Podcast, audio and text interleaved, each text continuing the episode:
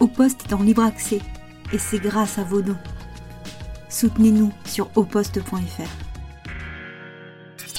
Bonjour, bonjour, est-ce que vous m'entendez? Et je, je vais, Alors moi je vais me mettre en face. Non, non, moi je vais me mettre ici. Euh, vous, votre caméra, elle est là, qui vous, qui vous filme. Votre pavé, il est là. Euh, ici, euh, donc des tasses pour vous servir de la flotte, si vous voulez. Et euh, le euh, je t'ai donné ton café, Eugénie, ou pas? Il est là. Il est là, super. Est-ce que vous pouvez faire un petit essai de, de micro? Parce que je fais en même temps le. Oui, on entend bien. Oui, c'est bon, on entend. Bonjour les invités. Bonjour les humains. Oui, j'entends. Bonjour. Bonjour. Normalement, j'ai monté le son. Est-ce que c'est meilleur Est-ce que le volume est meilleur est-ce qu'on nous que- entend T'as mis combien de temps pour venir ce matin Euh, C'était lent. hein. C'était lent. C'était Ouais. lent pour venir, mais on est content d'être là. Bon, euh, attends, C'est bon moi, je pour me- le son je, je- je me fais un café. je me fais un café parce que bon voilà. Bonjour, de toute façon, la bonjour. révolution, si j'ai bien compris, peut attendre. Euh, Je ne sais pas, hein, mais le café, euh, c'est sûr que non. non. Alors, Est-ce que euh, il moi, faut je vais mettre, je vais mettre- On est ici, voilà. Et vous, vous avez un micro pour vous deux, malheureusement. Ok, et le micro, il faut qu'on le tienne Il près faut- de la il faut bouche, le, ça va. ouais, le tenir comme ça et puis, Là, et ça- puis le, euh, le, le passer. Et regardez. Voilà, on a un passage Et de micro parfaitement maîtrisé. Bon, non, je suis un gamin. J'ai reçu les bonnettes au poste hi- hier. Elles sont magnifiques, non? Alors, euh, n'hésitez pas à prendre. Merde Oh la vache N'hésitez pas. Oh la vache. Bon, attends. J'étais un pavé dans l'émission. Jeter un pavé dans l'émission, voilà. Euh, Quentin et Eugénia, vous êtes très favorablement connus de nos services puisque vous êtes déjà venus au poste. Euh, Quentin, tu es, tu es mieux qu'à la télé puisque c'est la première fois que je te vois en vrai. Euh, tu étais gentil, déjà, merci, tu étais- gentil, ça tu fait étais- plaisir. Tu étais déjà très bien, mais là, je dois dire, euh, bel homme, quoi. Euh, Eugénia, je le savais déjà puisque j'ai eu le bonheur de te rencontrer lors du premier ciné-club ou le deuxième, je ne sais plus. Alors il faut, il faut Oui. que Quentin n'hésite pas à passer le micro, à pas te garder, à pas faire le mec qui, qui, qui parle tout le temps et qui garde le micro. C'est pas mon genre. non, je sais bien, je sais bien. Euh, bonjour à tous, ok, arrivée des bonnettes, joli, volume de qualité supérieure, bon, pff, on est bon, on est bon. Alors tous les deux, si je vous présente comme historien, c'est c'est correct? Vas-y, regarde, peux dire oui hein, pour nous deux, je pense. D'accord, ok.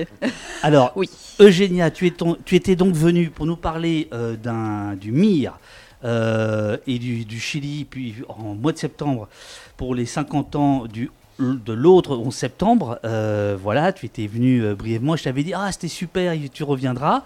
Je ne savais pas que tu travaillais sur cette somme. Et Quentin, tu étais venu euh, pour nous parler de la, des, des- des flics sous la commune. C'est ça. C'est ça. Et livre que, qui est quelque part ici. Ici, c'est que des livres des, des, invités. Il est, il est quelque part par là, comme le tien Eugénia. Et euh, livre qui m'avait beaucoup, euh, beaucoup intéressé. Il y a un, autre de tes collègues qui a fait un bouquin sur les commissaires pendant la Révolution. Je ne sais pas si tu as. si Vincent Denis. voilà, Vincent Denis, absolument euh, pa- passionnant. Bon, alors tous les deux, avec Ludivine Bantini, dont on ne présente plus, euh, Boris Gobil, Laurent Jean-Pierre, vous êtes les cinq directeurs, directrices de ce pavé de 1200 pages. Euh, il doit faire un kilo, non? Facile Plus Vous- vous avez- On n'a pas, on n'a pas osé le, Allez, me allez. peser. Un kilo deux peut-être. Ah voilà, voilà, un kilo de.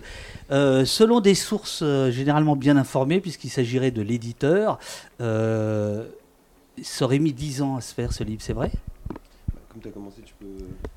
Allez-y, Euh, allez-y. je- T'es là avant moi. Pa- Passez-vous le Oui, micro. Moi, euh, je- ne sais pas si 10 ans, mais 6 ans, euh, c'est sûr et certain. Euh, L'idée euh, était née à l'origine du projet. Il y avait Laurent Jean-Pierre et, et Ludivine Bantini. Oui. Et euh, à la réflexion collective avait euh, aussi participé à l'époque Enzo Traverso.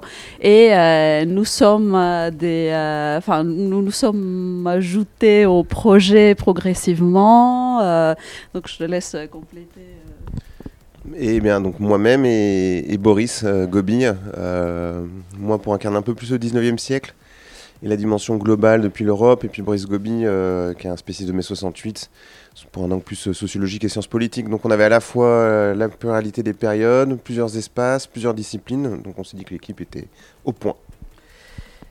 Longtemps considéré comme un objet mort ou dépassé, cadenassé dans une histoire achevée, la Révolution est réapparue dans l'actualité en horizon renouvelé des euh, possibilités présentes. Et là, vous évoquez Tunisie, Égypte, Syrie, Libye, Yémen, Bahreïn, etc. etc. Euh, ça n'est que la première phrase donc de ce pavé.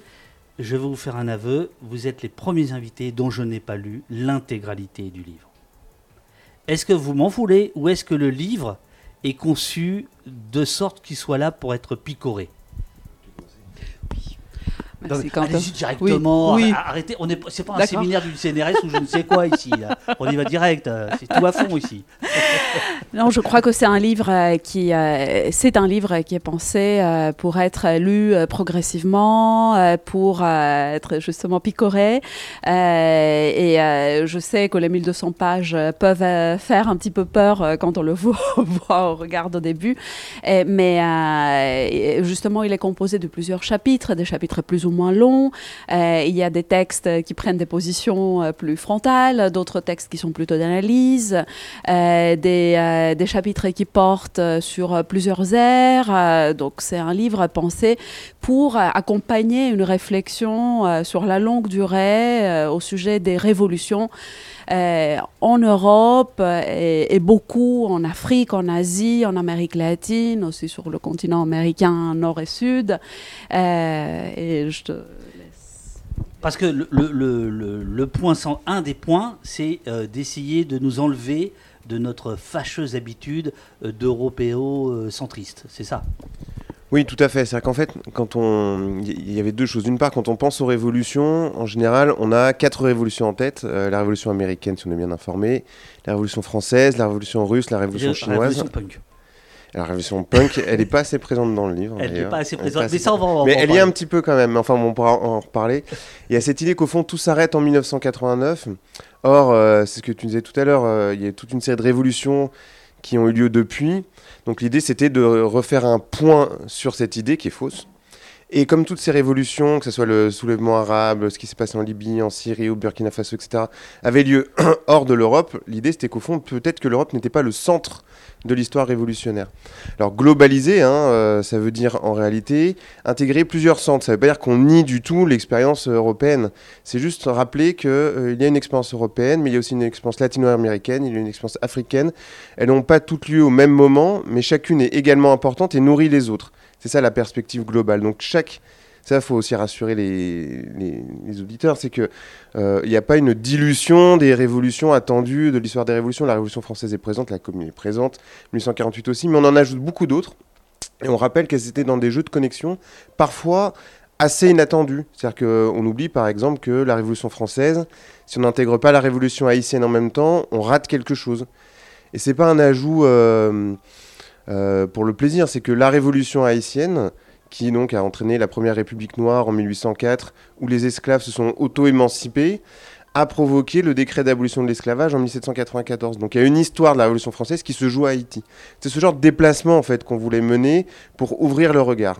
Déplacement, oui, euh, dans, dans la préface, vous écrivez euh, changer d'échelle. Euh, si, si je peux ajouter euh, aussi quelque chose, euh, oui, au sujet de l'Haïti, euh, c'est une révolution qui est fondamentale pendant la période. Pour donner quelques exemples, le- le- l'Amérique latine qui se soulève aussi à la même période, enfin, au début des, du 19e euh, siècle, au début à une réception très craintive et, et, et négative de la Révolution française, justement parce que la référence, c'est l'Haïti, cette révolution d'esclaves euh, euh, qui fait extrêmement peur euh, aux élites créoles euh, du, continent et, aussi des Caraïbes hispanophones. Mais petit à petit, cette réception elle devient de plus en plus positive. Euh, L'Haïti est euh, le pays qui reçoit et qui donne refuge à Simon Bolivar. Euh, donc à partir de cet euh, euh, épisode-là, euh, la révolution haïtienne et par son intermédiaire la révolution française commence à être euh, très positivement perçue euh, en Amérique latine. Et pour parler de mon pays natal, la Grèce, en fait l'Haïti, c'est le premier pays au monde qui reconnaît euh, la révolution d'indépendance grecque et l'État grec qui est en cours de création, enfin qui n'existe pas encore, mais ce sont les premiers à reconnaître euh, le, mouvement d'indépendance euh, d'émancipation nationale euh, grecque. Alors on va, on, va, on va décortiquer, pas tout ça, mais enfin une partie de, ce que vous venez de dire. Il y a, notamment l'histoire des barricades que, bah, que, toi tu racontes, Quentin, dans ton chapitre sur le 19e siècle, où enfin, ça démarre bien avant, mais on va en parler. donc il y a, des, des, sortes de choses, de, de répertoires d'action qui se retrouvent de siècle après siècle, continent après continent, puis il y a aussi des ruptures, il y a aussi des choses comme ça. Mais en fait, j'ai dit une connerie en parlant de la révolution punk, parce que vous ne parlez pas de ce genre de révolution. Hein. C'est-à-dire que si je reprends encore euh, l'introduction, euh, on sent, on sent qu'il y a du Bantini dans le texte. Une révolution entend renverser les puissants. Nul étonnement dès lors. Ça vous fait rire? Non? Non, non, ok. Nul, étonnement.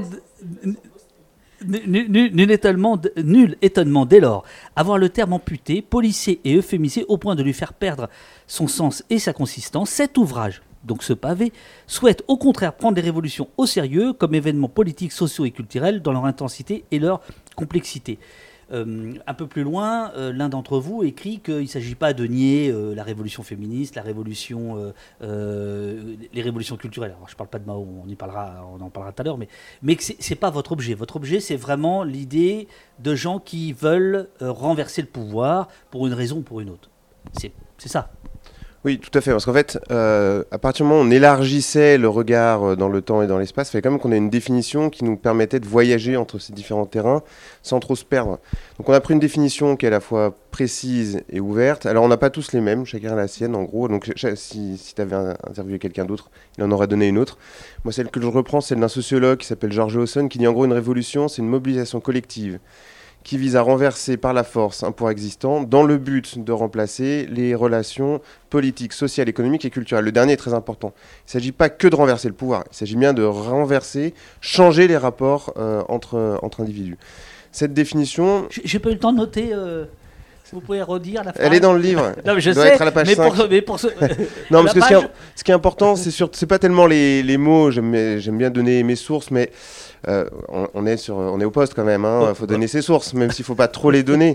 Mais ce qui est important, c'est cette idée qu'une révolution ne vise pas qu'à renverser un régime. Euh, elle veut changer les rapports sociaux, politiques et culturels. Ça va beaucoup plus loin, c'est beaucoup plus large. Cette définition, elle a un mérite, c'est qu'elle permet d'intégrer des révolutions qui ont réussi et ce qu'on appelle des situations révolutionnaires, c'est-à-dire des mouvements qui ont envie de faire la révolution, mais qui arrivent ou qui n'arrivent pas forcément. Nous, ce qui nous intéresse, c'est leur expérience, c'est ce qui se passe au moment où ils le font. Donc cette définition, elle, était, euh, elle avait cette vertu-là, et elle pouvait voyager assez facilement d'un pays à un autre. Mais du coup, c'est vrai que ça excluait un petit peu tous les mouvements, comme la révolution féministe, la révolution punk, qui euh, ont un projet de révolution, mais ne passent pas forcément immédiatement à l'acte. En réalité, j'ai tort, puisque euh, dans le livre, on a euh, un texte très important de Véronique Agago qui rappelle tout l'enjeu de la révolution féministe, et on y reviendra tout à l'heure, mais les nouvelles formes de révolution n'entendent plus changer euh, le pouvoir existant, mais entendent changer d'abord les rapports entre les individus. Donc au fond, cette définition très, déjà très ouverte, elle est, elle est ouverte à toutes les autres formes de mouvements révolutionnaires. Le, chapitre sur le féminisme de Caroline Fayol le montre vraiment très bien. Donc depuis cette révolution, on n'a pas hésité à ouvrir vers des euh, projets révolutionnaires. Mais c'est vrai que la révolution punk est moins présente. Voilà, mais c'est voilà, c'est fait. Alors, euh, effectivement, là, tu as cité quelques noms d'auteurs et d'autrices. on, va le faire beaucoup. Non, non mais c'est super, c'est super. Mais euh, d'où venez-vous, braves gens pour toi. Ah. Qui sont les auteurs euh, Qui sont oh, pas tous, mais parce qu'il y, en a un paquet. Il y en a une, un peu une, centaine, je crois, un peu moins, non? Euh, À peu près 70, 72 auteurs et autrices. Euh. oui, c'est 93 articles, c'est ça, enfin ou chapitres, je sais pas comment vous appelez ça, et 73 auteurs qui viennent du monde entier. et d'ailleurs, vous démarrez, je crois que c'est avec l'Inde, hein, c'est-à-dire que vous décentrez immédiatement le, le, le, propos en disant, bon attendez, on va commencer par une révolution, c'est en Inde, et donc, comment vous avez fait pour aller chercher tel ou tel auteur, telle ou telle autrice? Et après, je prends tout de suite une question du, chat. Bien sûr. Euh, donc, euh, ça, a été un, gros, euh, une grosse partie du travail. Hein. Il était inconcevable pour nous d'écrire une histoire ou d'éditer un livre d'histoire globale sans faire appel et, sans inviter des auteurs et autrices qui viendraient justement du monde entier et pas seulement de la France ou de l'Europe.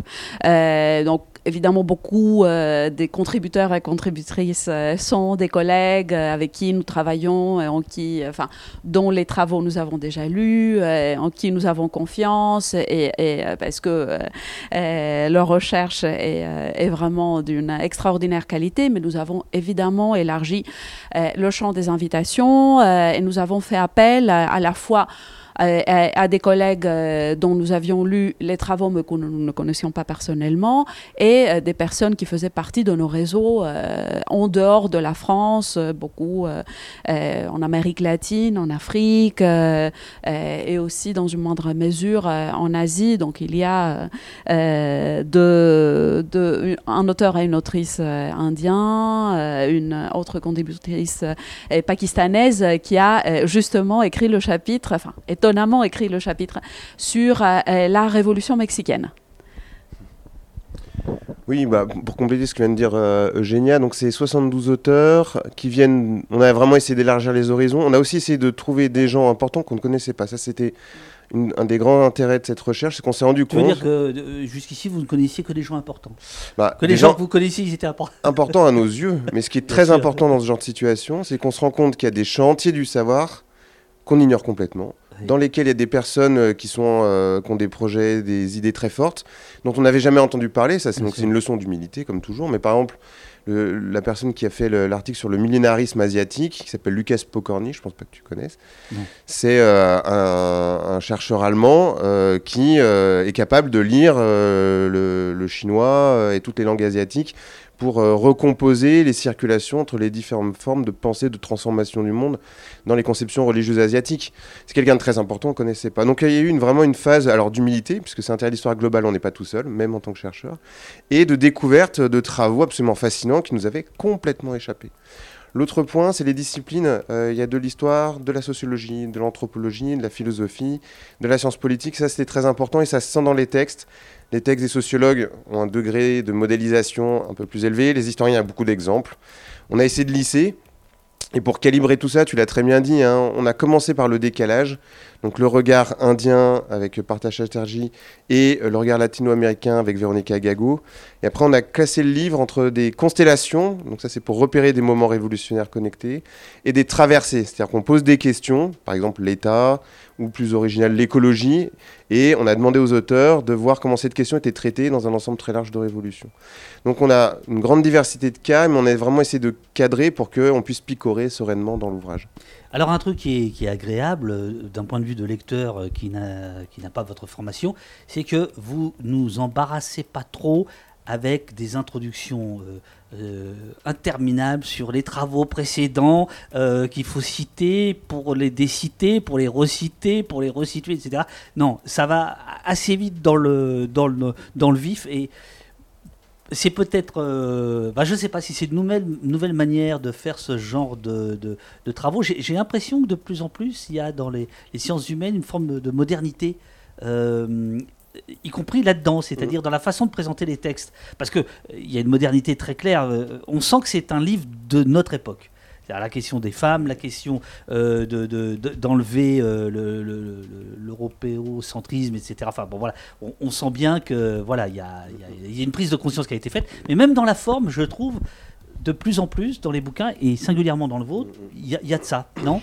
Oui, tout à fait. Et, euh, nous avons conçu ce livre euh, pour nous adresser euh, en priorité à un public qui soit un public justement de non-spécialistes, mais de gens qui aiment lire, qui sont passionnés par les sciences sociales et par l'histoire. donc il s'agit aussi de poser, de présenter la Révolution comme perspective, comme objet de débat, comme objet de réflexion, invitant le lecteur et la lectrice à, dialoguer avec le livre et, aussi à partir du livre pour penser lui ou elle avec ses propres euh, réflexions, ses propres outils.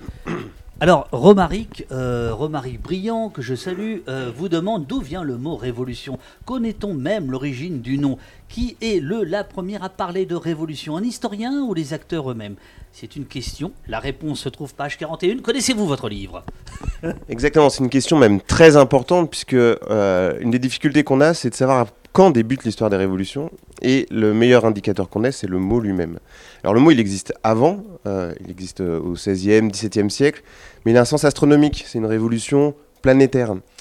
Donc le sens moderne de révolution, c'est-à-dire comme euh, renversement du pouvoir. Non, en France, on aime bien dire que ça débute avec 1789. En fait, c'est pas tout à fait vrai. Ce que raconte euh, justement Livine Bantini dans, ce chapitre-là, c'est que c'est plutôt 1689, ce qu'on appelle la glorieuse révolution anglaise, au moment où euh, le Parlement anglais commence à, prendre une place très importante dans, dans l'espace politique anglais et où Jacques II est déposé. Donc à ce moment-là, révolution, ça veut dire euh, renverser le pouvoir et surtout, surtout, un projet de transformation du monde plus juste et plus égalitaire. 1689, on ne sait pas qui est le premier à l'avoir dit, mais en général, c'est comme des processus collectifs. Le grand moment de changement, c'est comme la Révolution française. Et à partir de là, en fait, il y a deux choses qui sont très importantes. C'est d'une part, le mot révolution se dote de ce sens-là, et il va euh, être, pouvoir être réapproprié partout dans le monde avec cette définition-là. Et ce que signifie ce changement de sens, c'est aussi un changement du rapport au temps. C'est ça qui est assez intéressant c'est qu'on on passe à ce moment-là dans un rapport au temps. Avant, on était dans un temps circulaire. On pensait que les choses devaient revenir à leur place. Et là, on a l'impression que les choses s'ouvrent, que le passé s'éloigne. C'est pour ça qu'on fait de l'histoire.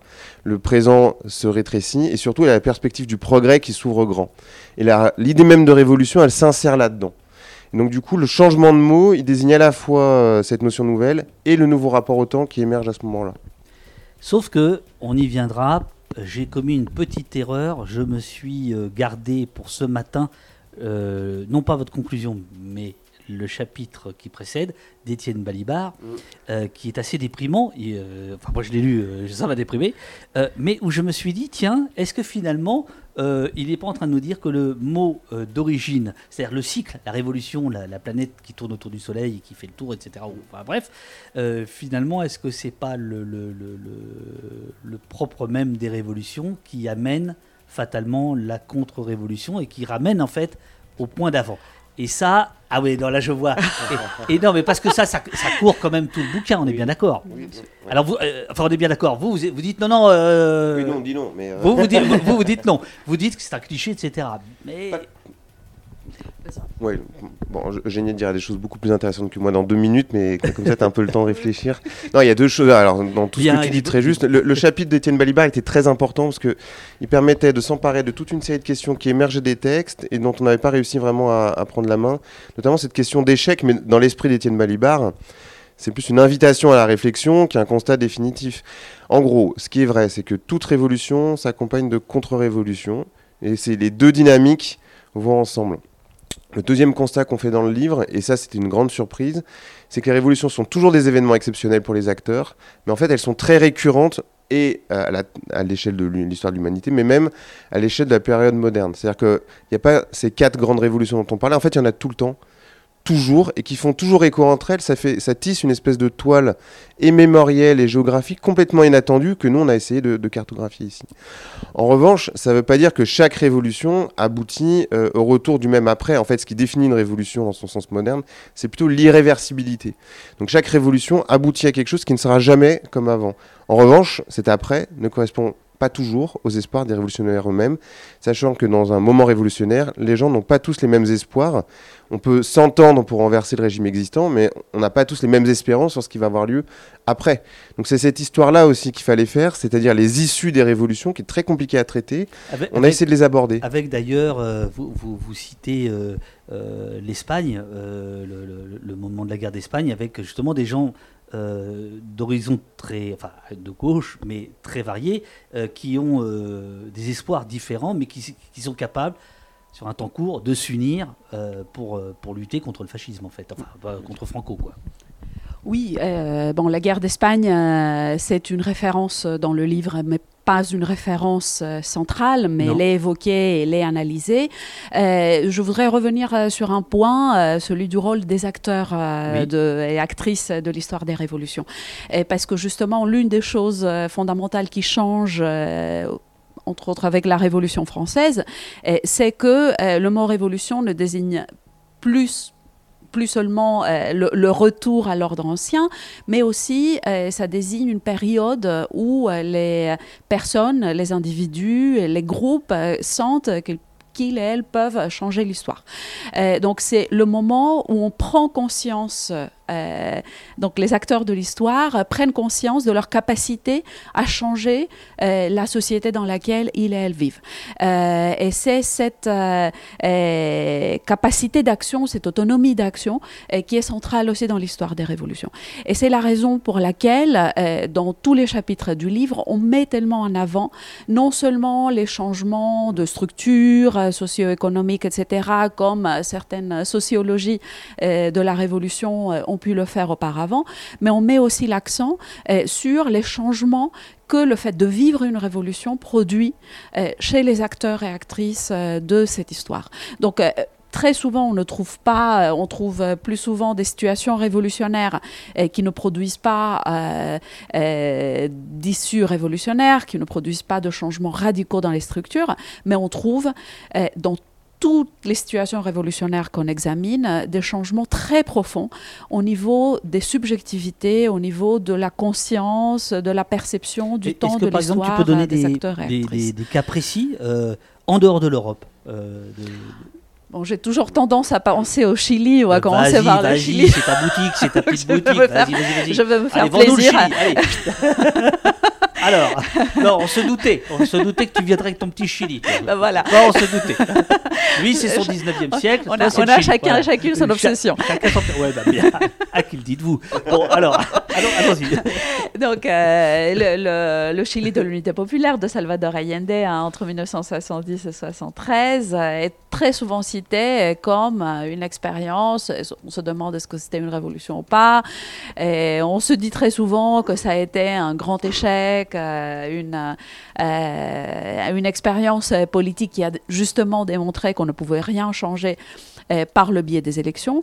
Et au contraire, des travaux récents, en partie les biens, je dois citer aussi les travaux de Franck Audichot sur les gros industriels, pour ne donner que, que, les références en français, montrent justement que cette période a été une période très riche, non seulement en événements, mais fondamentale pour les acteurs et actrices qui ont participé à cette révolution euh, démocratique, pacifique et socialiste, euh, et euh, qui ont essayé de changer la société chilienne, les modes de production, les, les, rapports au niveau à l'échelle du quartier, de l'usine, etc. donc ça a été pour elles et pour eux incontestablement un processus euh, révolutionnaire.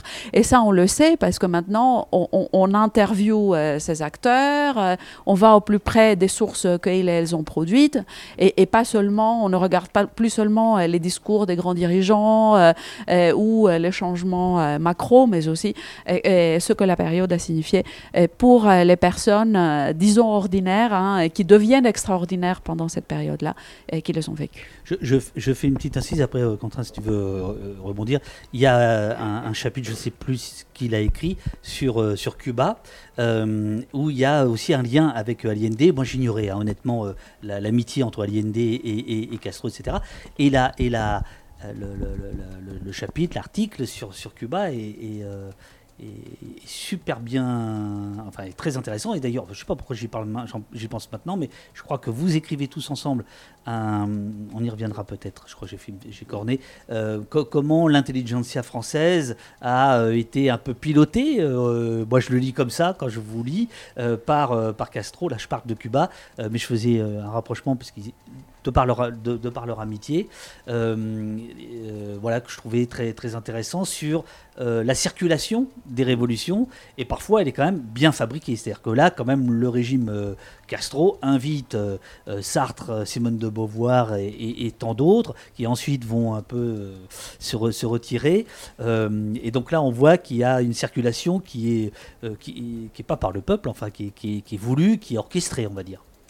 Euh, donc, merci beaucoup pour le compliment. Euh, le chapitre sur Cuba, euh, nous l'avons coécrit Raphaël Pedemonte et, oh, moi. Et Raphaël Pedemonte, donc c'est un. Donc, t'as pas que le Chili en fait non, je n'ai pas que le Chili. Dans ces dernières années, je travaille aussi sur Cuba. Et d'ailleurs, quand je travaillais sur le Chili, je travaillais aussi sur Cuba. Quand on travaille sur les années 60, euh, c'est un peu inévitable de penser aussi la révolution cubaine. C'est difficile de penser, voire euh, impossible de penser les gauches euh, latino-américaines de la période sans penser aussi Cuba. Et donc, en effet, pour répondre, rebondir sur ton premier point, Salvador Allende, on le décrit toujours comme ce chef d'État enfin, socialiste d'un certain âge, bourgeois avec ses beaux costumes, qui, qui, qui, a voulu instaurer le socialisme en passant par les élections, mais euh, Salvador Allende était aussi euh, un soutien euh, très important de la révolution cubaine, comme d'ailleurs le parti dont il était issu, le Parti socialiste, qui, dans les années 60, prenait des positions beaucoup plus radicales que le Parti communiste chilien. donc Allende avait cette double âme politique, à la fois quelqu'un convaincu qu'il fallait associer euh, pluralisme politique et socialisme, et en même temps euh, quelqu'un qui pouvait comprendre qu'en dehors du Chili, il y avait d'autres voies possibles, qui n'excluaient pas la voie armée. D'ailleurs, sa propre fille euh, avait été la responsable du secteur du Parti socialiste qui avait soutenu, qui avait été créé pour soutenir la guérilla de Guevara en Bolivie.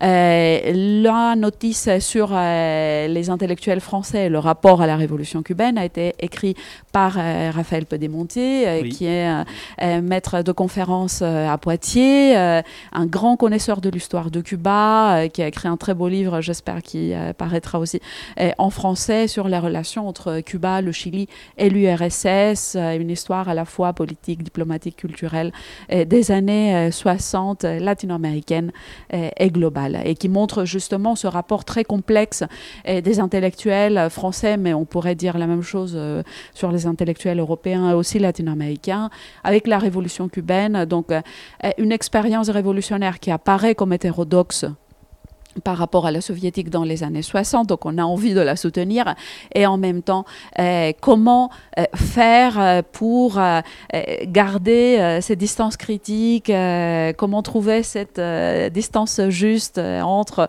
le soutien à une expérience révolutionnaire et le non-renoncement au regard critique que l'on peut porter sur ces régimes, qui sont des régimes aussi liberticides, et, et, Cuba l'était de plus en plus à la fin des années 60 et au début des années 70. Alors je, reprends ce terme euh, scientifique de notice, donc, hein, je dirais plus article, hein, je dirais notice, comme ça j'aurais l'air de, connaître un peu tout ça.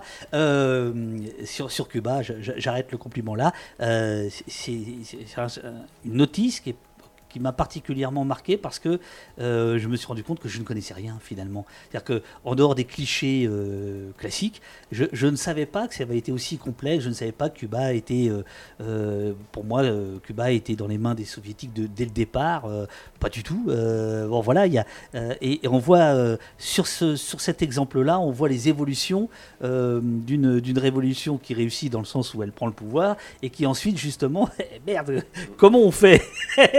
et je trouve, euh, voilà, je trouve c'est une notice absolument, absolument passionnante. Alors une autre qui est passionnante, évidemment, c'est celle sur le, les révolutions européennes. Alors cette fois-ci, c'est à boutique, la barricade et la machette, une histoire connectée. Alors t'imagines qu'avec un titre comme ça, tu m'as, tu m'as happé. Je prends juste le début. Euh, si les révolutions européennes du 19e siècle n'en sont pas un point de départ, elles constituent néanmoins une pierre de touche essentielle dans l'imaginaire et la définition contemporaine des révolutions. Et c'est pourquoi je me suis particulièrement intéressé à, ce, à cette notice. Non, là, on peut dire c'est plus qu'une notice, là, non En fait, on, a des chapitres et des vignettes. Et oh, c'est pas tellement des notices. Ah non, mais là, les gars, bon. les chapitres, c'est les gros textes, et les vignettes, c'est les petits. C'est juste pour dire qu'il y a des petits textes dans le livre. moins lisibles. Euh, les petits Pour la réédition, ouais. en termes de la police taille, de caractère est pas. Oui, on a voulu les distinguer, et euh, voilà. Mais euh, pour la réédition, effectivement. Voilà, voilà. Mais par contre, c'est, le, le, bouquin est très beau, etc. Bon, bref. Euh, donc, euh, tu parles d'imaginaire et euh, tu, dis la connecter, et c'est effectivement ça que je suis venu moi chercher dans votre, dans votre ouvrage, et j'ai trouvé matière, donc c'est top. C'est cette idée de quelles sont les permanences et comment les révolutions, si elles le font, se parlent entre elles. Il se trouve qu'au 19e siècle, qui est le siècle que tu, que tu, que tu abordes, il y, a, y, a, plusieurs raisons, enfin il y a plusieurs façons de faire en sorte que les révolutions vont se connecter, et notamment l'avènement de la presse. Bon, est-ce que tu peux nous, nous parler de, de, de, ça, du rôle de la presse dans les révolutions au 19e siècle, et puis après, bah, Fais-nous un petit cours d'histoire, on va t'écouter, ça va être génial. On, va se faire plaisir. enfin, ouais, fais-nous plaisir. Bon, d'abord sur ce que disait Eugénia tout à l'heure. Eugénia, c'est une des rares historiennes des révolutions qui travaille sur les Suds et entre les Suds. C'est pour ça qu'il y a ces effets de décalage aussi intéressants. Euh, l'histoire des connexions, elle peut être soit euh, structurée par les pouvoirs en place, donc c'est le cas de, Cuba, c'est le cas de la Chine maoïste, soit, on va venir au 19e siècle, hein, soit être lâche. L'histoire connectée, c'est pas simplement trouver un lien et s'arrêter là, c'est de comprendre quelle est la nature du lien. Alors ce qui change tout effectivement au 19e siècle, c'est le rôle de la presse. Et ce qui est intéressant, euh, alors évidemment c'est mon siècle, hein, donc je vais dire que c'est intéressant plusieurs fois, mais ce qui est intéressant c'est que le 19e siècle, il y, a une phase de basculement. C'est-à-dire qu'à partir de 1860, on rentre dans ce qu'on appelle l'ère médiatique. Hein, euh, c'est Dominique Khalifa euh, qui avait beaucoup travaillé là-dessus. L'ère médiatique, c'est ce moment où les journaux commencent à toucher un million de lecteurs, en fait tirer un million d'exemplaires. Aujourd'hui, ça n'est même plus il n'y a plus qu'au poste pour faire des, des Il n'y a plus qu'au poste. euh, et c'est vraiment la, toute dernière. Quoi. Ça. Donc du coup, il y a une espèce de force de frappe des, de, de, la presse qui est extrêmement importante. Alors ça, fait, ça prend deux formes. D'une part, pendant les révolutions elles-mêmes, qu'on prenne la Révolution française, 1830 en Europe, 1848 euh, en Allemagne, en Autriche, etc. Il y a une phase de ce qu'on appelle de libération de la parole. Hein. La première chose qu'on fait, c'est qu'on abolit les censures. Donc, euh, tous les projets, les espoirs s'expriment, soit dans les clubs, soit dans la presse, et on a des titres de presse incroyables qui émergent. Par exemple, je prends le cas de l'Autriche parce qu'on n'en parle jamais. Mais l'Autriche en 1848, c'est 300 titres de presse qui sont créés en mars 1848 avec des noms comme le, peuple, la révolte, etc. Donc ça, c'est le premier point. Et le deuxième, c'est que cette presse, elle commence à être connectée à une échelle internationale, ce qui fait qu'il y a une circulation de l'information révolutionnaire qui est beaucoup plus importante. Ce sont les premières agences de presse aussi qui existent. Euh, chaque, euh, enfin, la France, l'Angleterre et les États-Unis. Les trois grandes. Alors là, du coup, on va venir à la commune que je connais encore un petit peu mieux que les autres. Mais les trois grandes agences de presse qui se mettent en place à ce moment-là, c'est Reuters, Havas et Wolf dans les années 1850. Elles échangent en fait des informations entre elles, ce qui fait que la même information peut commencer à circuler à l'échelle globale. Tout change en 1866 lorsque le câble transatlantique relie l'Europe aux États-Unis. En 1848, l'information de la Révolution en France en février, elle arrive un mois après à New York. En 1871, elle arrive en, quelques minutes.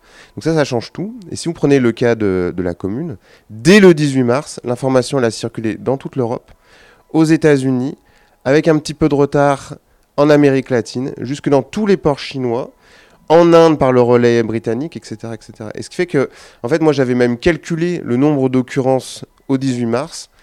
Et ce que ça montrait pour le réseau Reuters, c'est que la commune occupe 70% de tous les mots qui circulent sur le réseau Reuters la semaine d'après le 18 mars. Donc c'est l'événement dont on parle le plus dans le monde entier.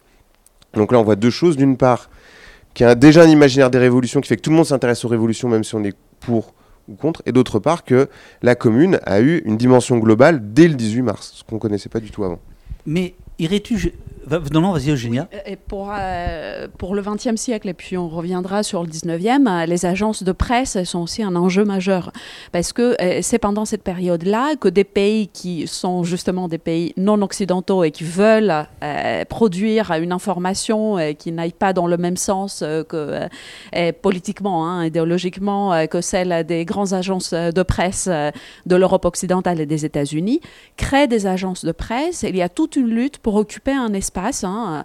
Les Yougoslaves euh, le font, les Cubains le font, et à l'agence de presse Prensa Latina, mais aussi des pays euh, du dit tiers-monde, l'Algérie, euh, d'autres pays qui veulent occuper et qui veulent avoir et promouvoir leur vision de la politique et nationale et surtout internationale, et créer des agences de presse sachant ce que vous dites là, après on va revenir, on va, boire tes paroles sur des... Si, si, si, j'ai plein de questions. Euh, euh, est-ce que vous regardez notre actualité à l'aune de ce que vous savez? C'est-à-dire, est-ce que vous vous dites, finalement, les réseaux sociaux ne sont que la suite de ces agences de presse, c'est-à-dire compression euh, temporelle pour rendre compte au monde entier de ce qui est en train de se passer à un endroit de la planète, et vous vous dites, il faut pas s'affoler, en fait, ça fait un siècle et demi que ça existe, ou quand même, vous voyez euh, pour les révolutions, pour rester dans votre domaine, vous allez voir dans le XXe siècle euh, une accélération d'information qui fait que ça modifie la nature des, des révolutions. Oui, alors ça c'est vraiment une question importante. Euh, nous, ce qu'on a tendance à, ça c'est sûr. Nous, ce qu'on a tendance à, à dire, d'une part, c'est qu'il ne faut pas trop forcer l'impression de nouveauté euh, sur cette question-là. Euh, C'est-à-dire que l'information circule même étonnamment vite. C'est-à-dire que si vous prenez la Révolution française, on n'a pas encore de système médiatique. L'information circule quand même jusqu'en Inde. hein. Il y a un sultan qui s'appelle Tipu dans le Mysore qui utilise la Révolution française pour s'opposer à la Grande-Bretagne. Donc l'information circule très bien. hein. Euh, ça circule aussi par les relais euh, ouvriers, militants, le bouche à oreille. Il n'y a pas que, la presse. Donc, par contre, ce que fait l'accélération de l'information, c'est qu'elle fait que la, la même information circule beaucoup plus vite, beaucoup plus loin. Donc ça, ça change quand même malgré tout euh, la situation. Par exemple, pour, pour la commune, ce qui fait qu'elle a un impact médiatique plus grand que 1848, c'est très clairement euh, la présence euh, d'un système médiatique déjà en place. Donc en fait, il faut penser un petit peu la, la tension entre les deux. Euh, et ce qui est intéressant, c'est plutôt les croisements des deux. Je donne juste un exemple. Tout à l'heure, Eugénie a parlé de ces questions de subjectivité. Nous, dans le livre, c'est ce qu'on a appelé le protagonisme, c'est-à-dire le moment Mhm. où, dans la situation révolutionnaire, des gens qui ne s'intéressaient pas à la politique vont se penser comme des acteurs de la grande histoire. Ce protagonisme, on le voit sous la Révolution française. On en avait parlé avec des collègues qui travaillent sur la place Maïdan. on devient protagoniste Tout à de fait. sa propre histoire. Ouais, même de la grande histoire. Et On est acteur de la Révolution. Et alors, ce qui est très intéressant pour la Révolution française, c'est qu'on veut que ça se sache. Donc, on va écrire son histoire, évidemment toujours de façon un peu héroïsante, et faire savoir qu'on a été un acteur de la grande, de la grande Révolution. Donc, ça produit des sources, en fait. Et on en avait parlé avec des collègues qui travaillaient sur euh, la place Maïdan en Ukraine. Et on lui avait dit, bah, qu'est-ce que euh, vous en pensez de cette notion de protagonisme? Dit, alors ça, c'est très intéressant. Parce que nous, quand on a étudié la place Maïdan en, en- en 2004, on a vu que les gens prenaient beaucoup de selfies d'eux-mêmes. Et on savait pas quoi faire de ces selfies. C'était à la fois ridicule, on voyait que c'était important. Et en réalité, le selfie, c'est la forme contemporaine du protagonisme. Donc on a des pratiques très anciennes qui s'adaptent étonnamment vite aux nouveaux systèmes techniques. Ces systèmes techniques, en réalité, ils reproduisent ces pratiques anciennes. Et en même temps, c'est vrai, ils les changent un petit peu. C'est plus individuel, ça va plus vite, ça change la circulation de l'information. Alors, on, on parle là du 19e siècle, il faut un peu parler des, des, des révolutions du, du 19e siècle, parce que euh, toi tu les connais par cœur, il y a 1830, 1848, 1870 euh, pour... euh, 71, pardon, euh, oh là là, euh, pour, euh, pour, pour la France, il y en a d'autres ailleurs. Oui, alors ça c'est, on, on le savait un petit peu, mais même euh, pour moi, euh, ça m'a permis de connecter des espaces dont je ne pensais même pas qu'ils étaient euh, liables.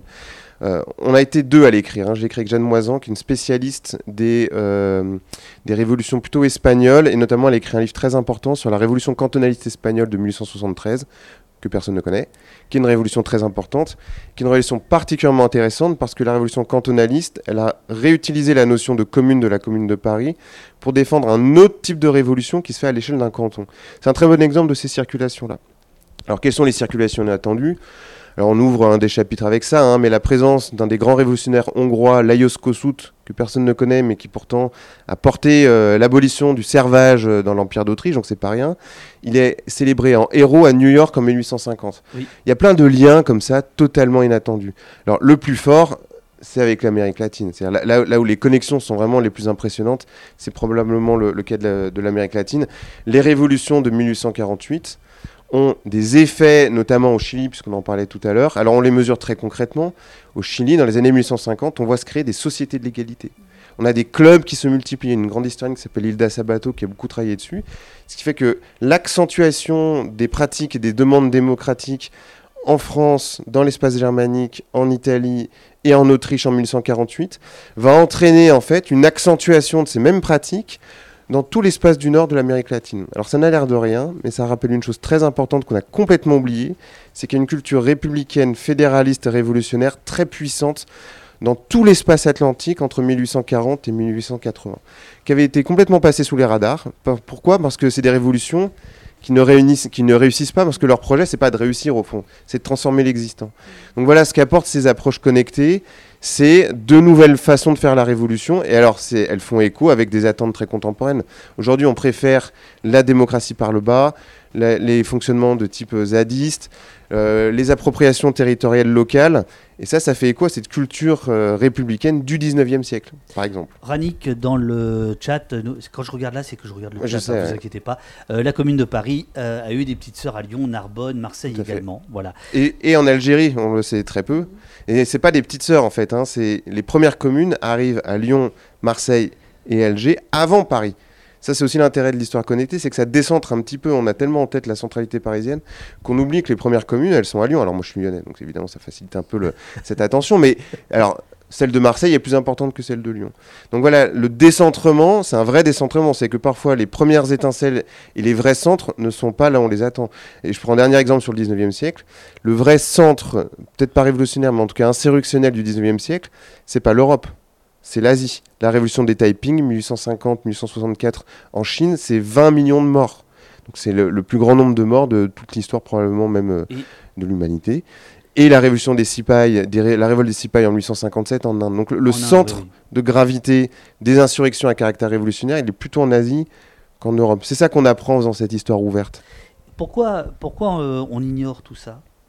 Est-ce que c'est parce que, tel un Lyonnais qui euh, revendique euh, les barricades lyonnaises, euh, les canuts ou je ne sais quoi, les Français revendiquent leur révolution et puis on n'enseigne pas les autres révolutions qui sont énormes, massives Est-ce que c'est par patriotisme mal placé ou est-ce que c'est par le fait que justement, par exemple, la commune va être extrêmement médiatisée euh, c'est une des premières à être, tu viens de le, raconter euh, avec délectation, on t'a écouté. Euh, est-ce que c'est ça qui fait que bah, ça, prend le morceau?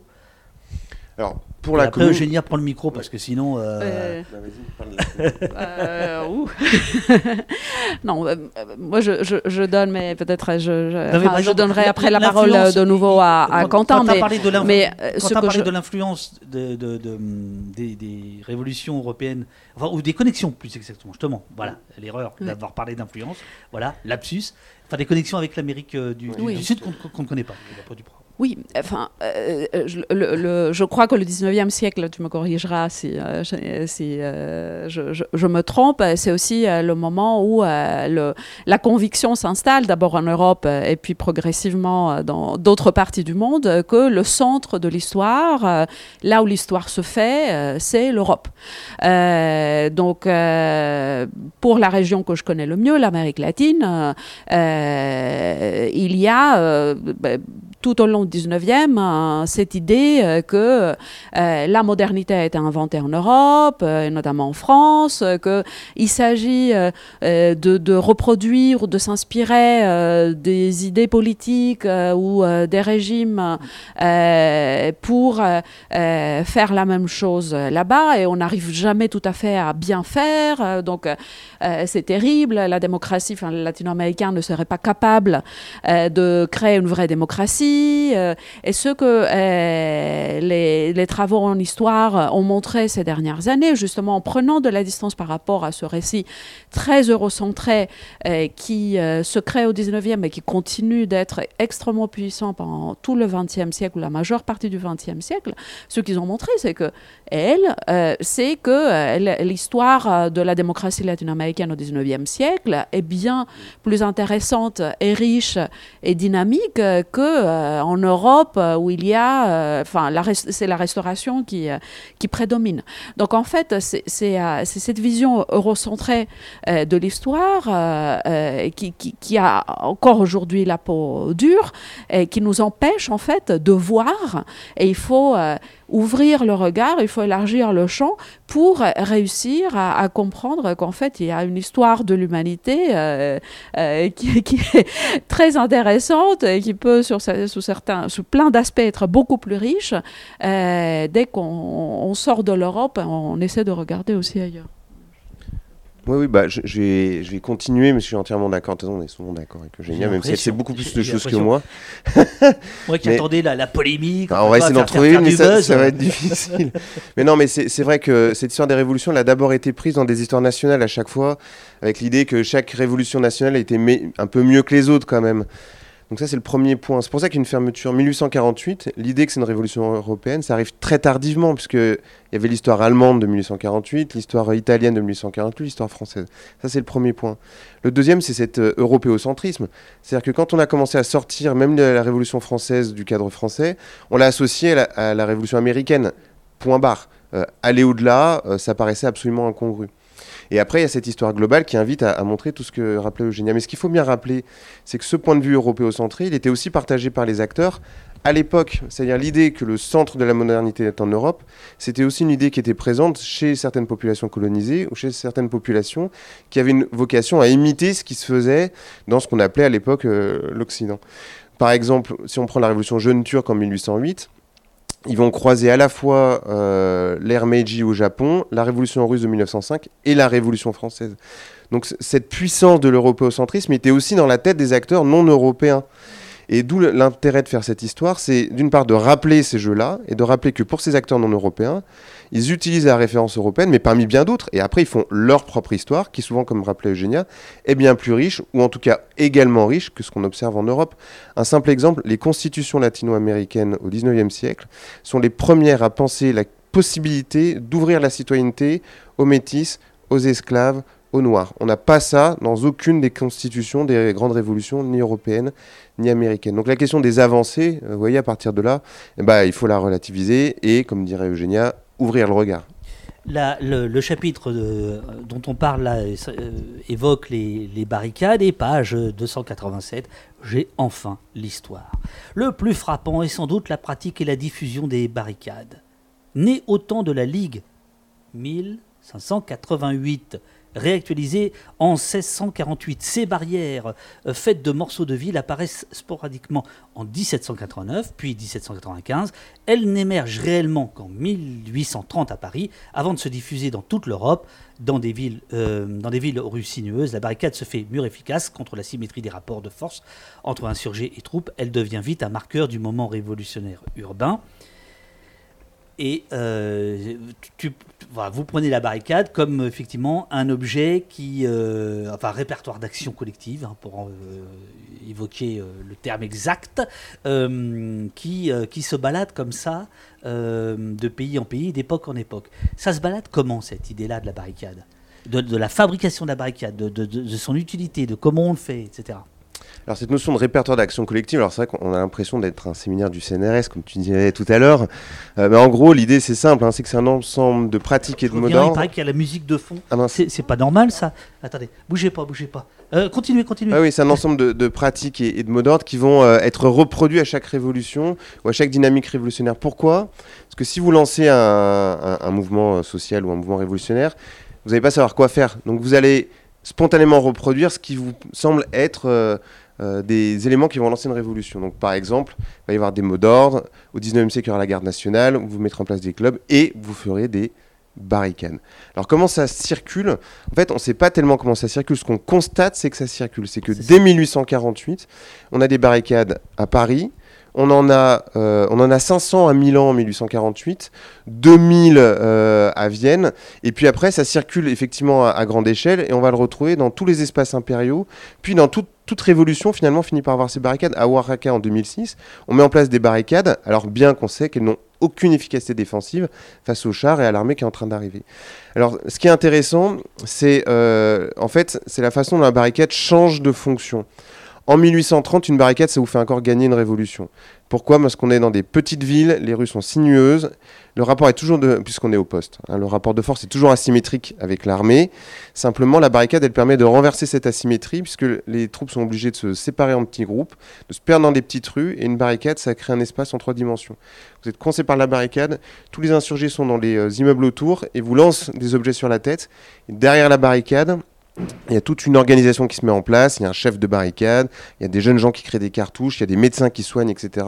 Il y a, donc des, ça, ambulanciers. il y a des ambulanciers, des ambulancières, la présence des femmes est très importante, et donc ça permet de, de, gagner en fait une révolution. Tout ça, ça change en 1848, à partir du moment où on utilise le canon et où en fait les armées détruisent les, euh, les immeubles de part et d'autre, traversent les immeubles et vont prendre la barricade à revers. Donc la barricade ne sert plus à rien en termes d'efficacité tactique, mais en revanche, elle a une force symbolique extraordinaire. La barricade, c'est ce qui sépare l'espace euh, des ennemis de l'espace des révolutionnaires. Ça crée en fait une opposition entre eux et nous, et ceux qui sont du bon, du mauvais côté de la barricade, euh, du point de vue des barricadiers. Et c'est cette puissance symbolique qui fait qu'elle va circuler à grande échelle. Alors les, éléments, on les connaît, hein, c'est la presse, on l'a dit tout à l'heure, c'est les réfugiés, euh, et c'est euh, aussi toutes ces euh, personnes qui... en fait, le 19e siècle, c'est le siècle des migrations. hein, c'est 40 millions de personnes qui passent d'Europe vers le continent américain et vers toutes les, zones coloniales. Donc, ils transmettent avec eux cette information-là. Ce qui est étonnant, c'est pas tellement que ça circule, c'est la facilité avec laquelle ça fait sens dans tous ces terrains-là. Eugénia, tu voulais dire quelque chose? Oui, que euh, partant aussi de ta question sur le lien entre passé et présent, euh, c'est intéressant comment cette histoire-là nous permet aussi de Bien nous sûr. poser des questions et, et d'être attentif, attentive à, à- à des phénomènes récents. Je pense euh, notamment à la circulation de pratiques insurrectionnelles entre Hong Kong et le Chili euh, en 2019 euh, et comment, face à des polices aussi dont les méthodes de répression euh, circulent euh, très fortement. Et on apprend à, à faire face et à se protéger euh, grâce aux, apprentissages qui sont faits euh, par euh, euh, des personnes, des groupes, des peuples mobilisés euh, ailleurs. Et, euh, euh, et cette méthode répressive, on le sait ces dernières années, c'est est viser, mutiler, tu le sais bien mieux que, nous. et, mais, face à, la répression qui circule, au savoir répressif qui circule, il y a aussi des, des savoirs insurrectionnels qui circulent et qui sont justement à la fois d'ordre pratique et symbolique, euh, puisque ça renvoie euh, très directement aussi à la participation. Euh, Enfin, c'est un moyen de se protéger, mais c'est aussi un moyen d'afficher euh, c'est euh, euh, ce qu'on est en train de faire. Alors fait. justement, parce que en plus des vignettes et des, comment t'as dit tout à l'heure, Chapitre. des chapitres, il y a des, des thèmes. Euh, il y a un thème, subjectivité, on va, on va y arriver, mais je voudrais juste terminer sur, sur l'histoire de la barricade. Est-ce que, est que finalement BFM ne se trompe pas, contrairement à ce que l'on dit, quand euh, ils font des plans fixes sur des, sur des poubelles en feu qui sont vraiment...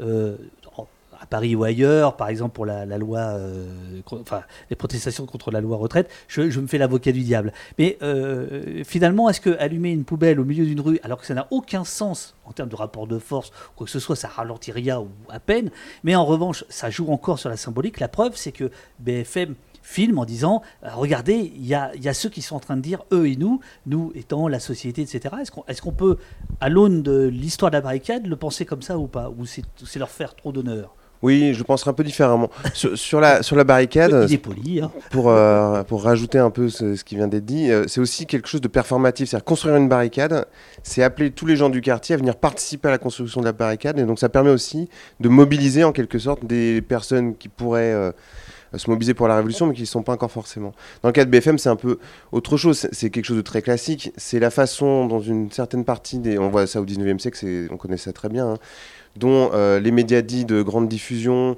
et euh, les pouvoirs en place vont créer une opposition entre les honnêtes gens et euh, les criminels, les bas-fonds, etc.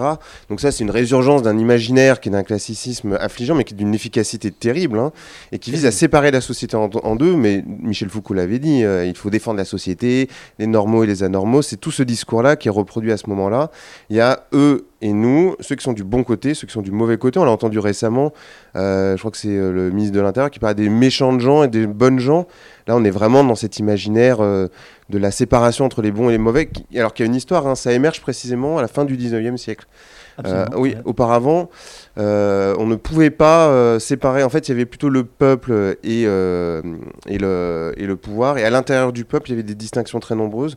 L'opposition entre braves gens et mauvaises gens, c'est vraiment une invention de la fin du 19e siècle, où on se met en place la Troisième République, où s'installe un nouveau type d'imaginaire et euh, où le, la question de la nation devient de plus en plus importante. Donc il y a, il y a un collectif à défendre, et pour défendre ce collectif, on, on exclut une partie. Et après, les acteurs qui sont exclus savent parfaitement jouer avec ça, ce qu'on appelle le retournement du stigmate. Et la révolution punk dont on parlait tout à l'heure, on a un bon exemple. Absolument. Pas mal comme. euh, Euh, bien, bien, bien, bien. Très bon, très bon.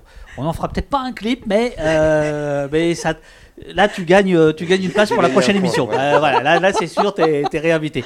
Génial, euh, ça va être à toi de voir. Subjectivité, le thème, la subjectivité. Alors, il y a. Attends, non, je vais peut-être prendre une question du, du chat. Il y en a plein qui sont remontés par Pauline, donc je vais garder un peu de temps pour la, pour la fin. Mais il y en a une de Sansa maintenant. À quel point les révolutions sur les différents continents s'influencent-elles les unes les autres? La vision de l'histoire très européo-centrée a-t-elle entretenu euh, des reprises à sens unique? Alors c'est un peu l'objet de tout le bouquin, 1200 pages. Est-ce que tu peux répondre en quelques... Seconde. Ouais. Euh, euh, oui, euh, c'est justement, on, a- beaucoup pensé le, lien entre les révolutions européennes et les révolutions qui ont lieu, ailleurs comme une diffusion hein, depuis un centre qui serait le centre révolutionnaire européen et des organisations, des personnes, des groupes qui seraient partout dans le monde en train d'imiter ce qui se passe en Europe.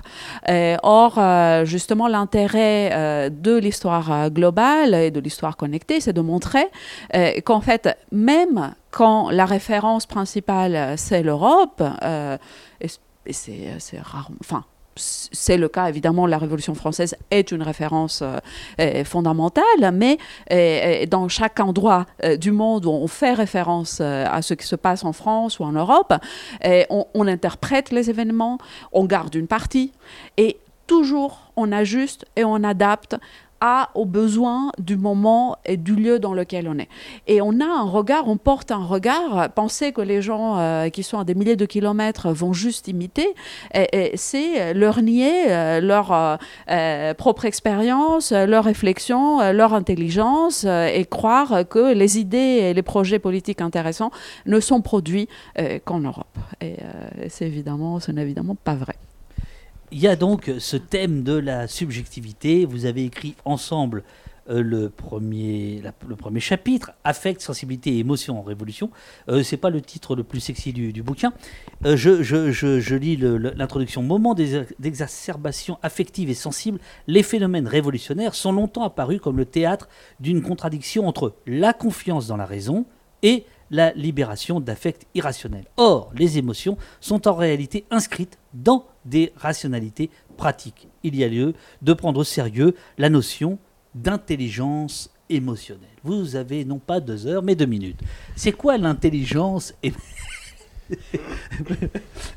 Eh ouais, et vous faites ça à vos élèves, moi je fais ça aux profs, c'est mon côté. Bon, Euh, voilà, voilà. Alors, euh, c'est quoi l'intelli- l'intelligence euh, émotionnelle Alors- et, et- et en quoi euh, Habilement, Eugénia m'a passé le micro pour ne pas répondre à la question.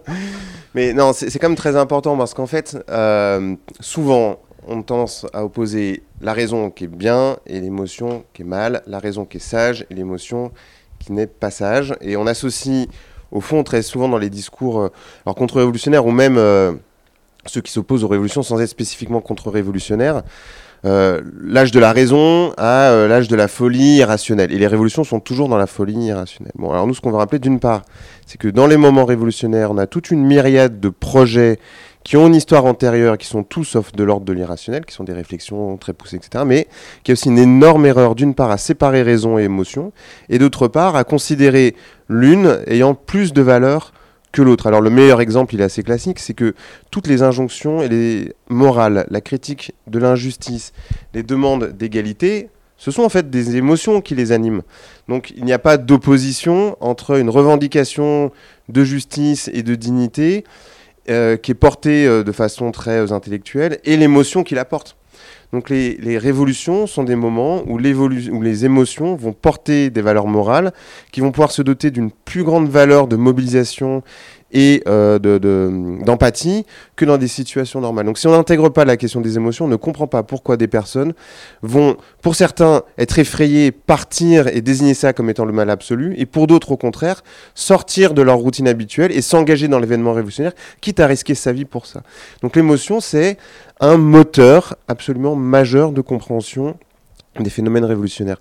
Et après, ce qui est intéressant, c'est que dans les révolutions elles-mêmes, il y a toute une réflexion qui conteste en fait cette opposition entre ce qui serait de l'ordre de la raison et du sérieux et ce qui serait de l'ordre de l'émotion et du pas sérieux. Je prends juste l'exemple de la commune toujours, puisque euh, on, on l'évoquait tout à l'heure.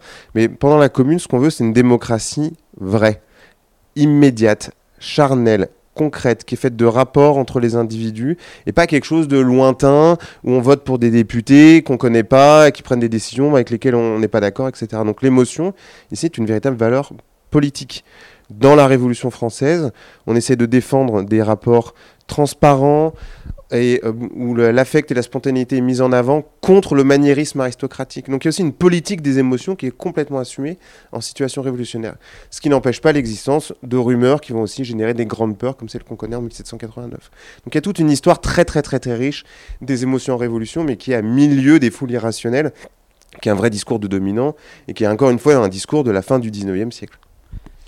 J'ajouterais et j'ajouterai très, très brièvement à la magnifique réponse de, de Quentin euh, que euh, c'est aussi, euh, je ça, pense. Pas genre de truc qui ah non, il faut pas, il faut pas. te fera revenir. Hein. Je veux dire, si c'est bah. ça, tu... non, je rigole. vas-y, vas-y. Tu, tu, es ici chez toi. Merci. donc oui, que c'est aussi s'intéresser aux émotions, c'est aussi une autre façon de faire de l'histoire politique, parce qu'on a beaucoup écrit l'histoire politique comme une histoire d'élite et d'idéologie. Euh, de, raisons pures euh, qui euh, seraient traduites par des actions toujours les mêmes. toute, toute la littérature sur le totalitarisme et comment le fait d'avoir une idéologie communiste finit toujours par des massacres de masse, c'est une histoire écrite comme ça. Donc idéologie traduite en action, toujours les mêmes actions. Alors que s'intéresser aux émotions et au rapport entre euh, rationalité euh, dans le, sens classique euh, du terme et émotion, c'est dire que non, la compréhension de la réalité est beaucoup plus complexe que ça. L'histoire politique n'est pas qu'une histoire des élites et avoir une certaine perception de la réalité ou un projet politique ne se traduit pas toujours de la même façon et cela dépend de l'expérience qu'on fait. Une expérience qui ne se situe pas uniquement au niveau de la raison, mais aussi des émotions et qu'on ne peut pas comprendre l'action politique sans penser aussi euh, ces dimensions euh, émotionnelles euh, de, de, de, l'action et de, la raison aussi. Baklava Pistache dit dans le chat que vous êtes passionnant. Hein. Donc sachez-le. et c'est vrai. Mais alors, j'ai un souci, c'est que 500 pages plus loin, après les émotions, etc., que, que tu viens de très bien résumer là, enfin le, voilà le il euh, y a euh, un chapitre qui, dites-moi si je me trompe, qui a dû être le plus difficile à écrire ensemble. C'est celui intitulé La violence en révolution, note méthodologique. Est-ce que je me gourre si je vous dis que c'est celui où il y a dû y avoir le plus de tirages? Non pas à la lecture, hein, euh, c'est parfait, c'est limpide et tout ça, mais on sent que vous marchez sur des œufs. Alors, en fait. Il faut dire de quoi ça, cause. Hein. Ouais, je, vais raconter le, ce qu'il y a dedans en, deux minutes, puisqu'on est habitué maintenant à, présenter, parce que c'est celui sur lequel on insiste le plus, que quand on pense à révolution, on pense tout de suite à la question de la violence. Donc, donc évidemment, on y est habitué. Il n'a pas été si long à écrire, parce qu'en fait, c'est Boris Gobi qui l'a pris en charge euh, pour l'essentiel, qu'on a tous relu après, on est revenu. Chaque chapitre, en fait, chaque notice, chaque vignette, ça c'est une vignette, je me Ça c'est une vignette, ça, attention. Hein. Ouais, attention. Chaque vignette, en général, il y a un premier rédacteur, tout le monde est revenu après. Euh, donc, c'est des vrais textes collectifs. Et le collectif, d'ailleurs, ça fait partie de ces nouvelles formes d'écriture de l'histoire que tu évoquais tout à l'heure. C'est un vrai livre collectif. Ça pense ensemble, écrit ensemble, et en assumant les discordances entre les différents chapitres. Mais euh, en fait, c'est plutôt le fruit d'une très très longue réflexion de Boris Gobi sur le sujet. Donc, c'est un sujet compliqué. Mais il a été écrit vite parce que la personne qui l'a écrit, en fait, avait déjà beaucoup réfléchi dessus. Alors, quelle est l'idée? Euh, Je vous la résume très rapidement et puis Eugénia, qui connaît ça par, cœur, euh, me, corrigera. En fait, c'est l'idée qu'on associe, on fait comme si la révolution était nécessairement violence. Donc, c'est qu'on parle des violences révolutionnaires. En fait, ce que rappelle Boris Gobi, c'est qu'il oui, il y a des violences en révolution, mais la notion de violence révolutionnaire fait comme si les révolutions étaient nécessairement violentes. Ce qui n'est pas euh, toujours le cas. 1848, c'est voulu une révolution pacifique et a interdit la peine de mort euh, pour délit politique, précisément pour cette raison-là. En revanche, il y a bien des violences en révolution. Alors comment on fait avec ça? Deux choses.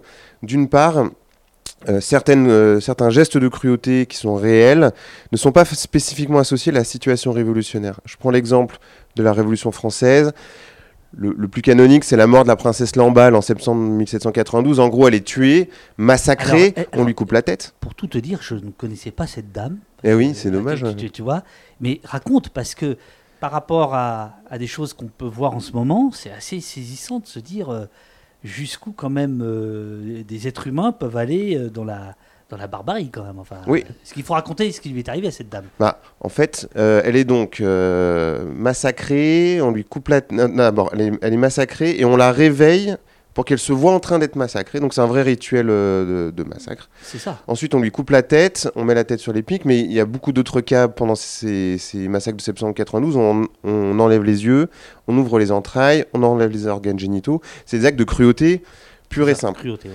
Pendant très longtemps, on a dit, bon voilà, c'est la preuve de la violence euh, révolutionnaire en ce qu'elle a de pire. Mais en réalité, ces actes-là, on les retrouve dans l'Ancien Régime. C'est-à-dire que c'est une reprise de formes de violence qui correspondent à la période précédente. Ce que change la Révolution française, c'est qu'elle les politise. C'est pas du tout la même chose. Donc elle donne un sens politique à ces actes de cruauté. Mais les formes elles-mêmes ne sont pas propres à la, à la Révolution elle-même. Donc ça, c'est le premier point. Deuxième point, d'ailleurs, quand ces formes diminuent, euh, ça ne veut pas dire qu'il y a moins de violence. C'est-à-dire qu'une fois que si vous êtes tué par des armées qui interviennent avec des fusils qui vous tuent à distance, la, la cruauté est moindre, mais l'efficacité de tuerie est plus grande. Donc et bon, là aussi, il faut toujours faire un petit peu attention à ces, Oui, euh, au choc qu'on a avec euh, ces, ces pratiques de tuerie extrême. Et le deuxième point, ce que rappelle Boris Gobi aussi, c'est qu'en fait, il y a des mécanismes qui vont enclencher des plus ou moins grands degrés de violence en révolution. Par exemple, l'idéologie, tu en parlais tout à l'heure, certaines sont totalisantes, d'autres en réalité sont plutôt libertaires ou conseillistes. Ça va pas donner le même investissement ni la même euh, violence à, la suite. Si le groupe révolutionnaire est isolé dans la société, ça va générer a priori un peu plus de violence que s'il ne l'est pas. Et surtout, évidemment, c'est la réaction de l'État qui va jouer aussi un grand rôle. Avec ces mécanismes-là, on a des éléments qui expliquent pourquoi certaines révolutions sont plus violentes que d'autres, mais qui expliquent surtout qu'il n'y a aucun lien nécessaire entre la violence et la révolution. Il y a des violences en révolution, on peut les expliquer, elles font partie de l'expérience révolutionnaire, mais l'idée que révolution va nécessairement avec la question de la violence, c'est euh, une erreur d'analyse euh, qu'on peut très bien euh, situer, qu'il est encore né à la fin du 19e siècle et puis qui court au 20e siècle. Bo- Boris, euh, vas-y, prends, prends le micro. Oui, moi, Et- et ce non, non, non, non, c'est Ah, parfait, mais juste. Vas-y, vas-y, vas-y, prends ta place, prends ta place.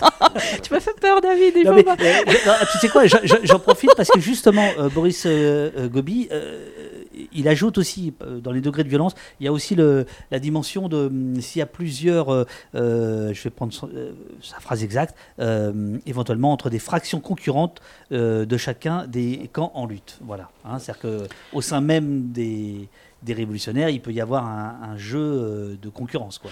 Oui, tout à fait, mais euh, je voulais violence. revenir euh, sur euh, autre chose qui est tout aussi important pour comprendre la violence en révolution, c'est la violence contre-révolutionnaire. Parce que cette historiographie libérale des années euh, 70-80 a pensé la, la- la terreur durant la Révolution française ou la violence qui a accompagné la Révolution du 17 euh, euh, comme voilà la preuve que les révolutionnaires quand ils avaient le pouvoir euh, ça, ne donnait que ça. Mais ils n'ont pas du tout pris en compte euh, et ils ont laissé vraiment de côté euh, la violence contre-révolutionnaire et comment celle-ci contribuait très fortement et était l'une quand même des causes principales de euh, la radicalisation de la violence qui provenait des révolutionnaires.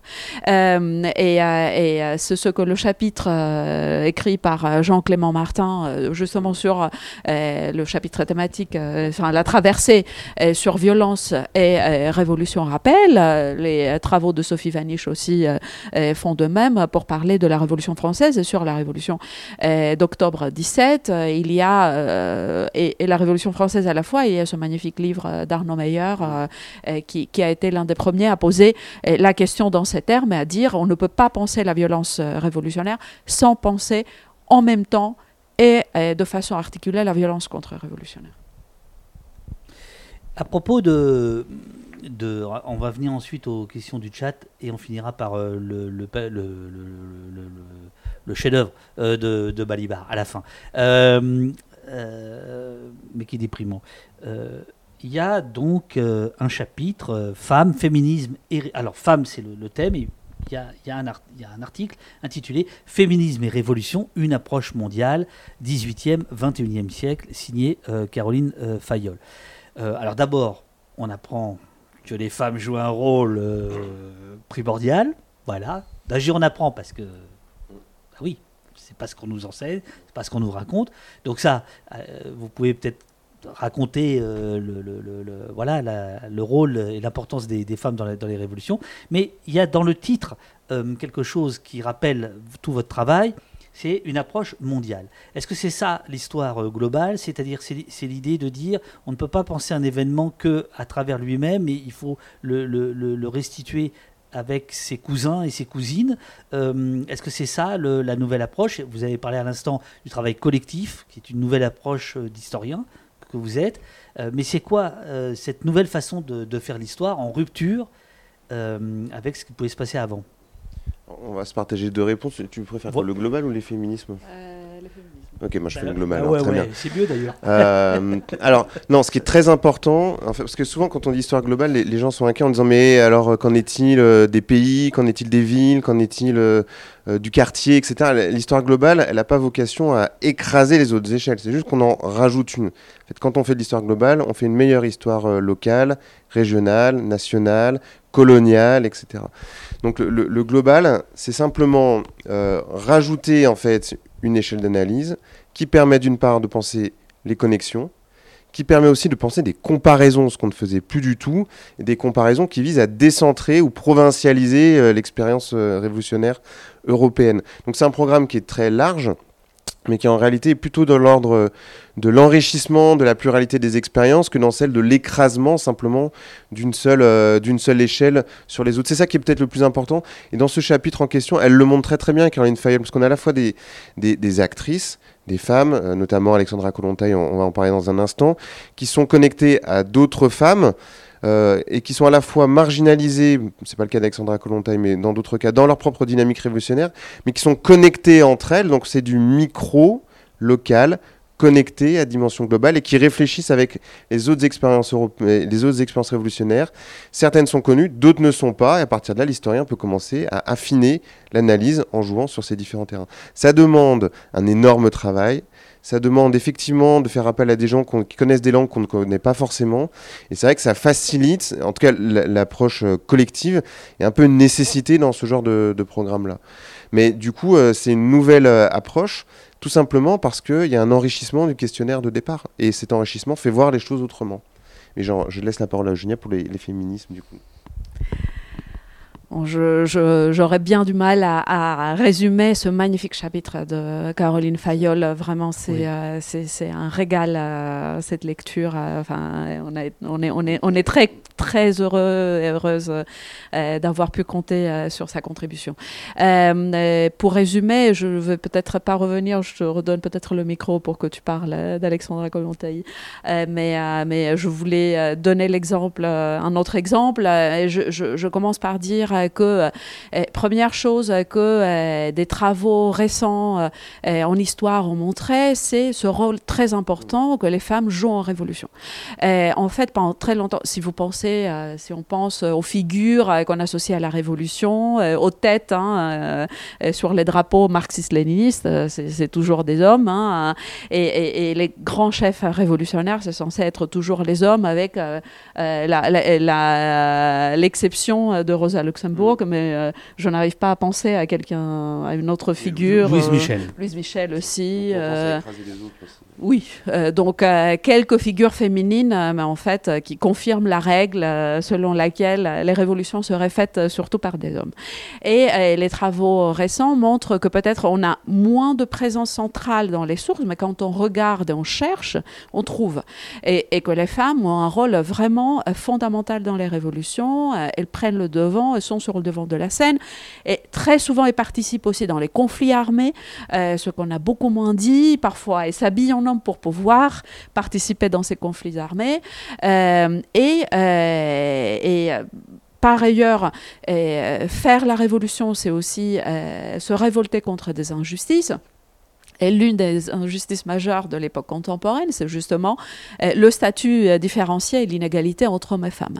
Euh, donc, promouvoir la cause féministe depuis le 19e siècle, c'est aussi penser l'égalité, l'égalité des droits politiques, mais aussi l'égalité sociale et économique. Hein. On n'a pas besoin de rappeler les, écarts salariaux qui sont toujours le cas. Et la troisième façon de poser la question, donc il y a le protagonisme féminin, il y a l'égalité des droits politiques et socio-économiques entre hommes et femmes, qui est une motivation pour la révolution. Et la troisième question, peut-être plus actuelle, c'est en quoi le féminisme ou les féminismes peuvent être euh, une nouvelle cause révolutionnaire euh, et en quoi les femmes sont peut-être euh, l'un des acteurs et actrices des révolutions actuelles telles qu'on les pense aujourd'hui. et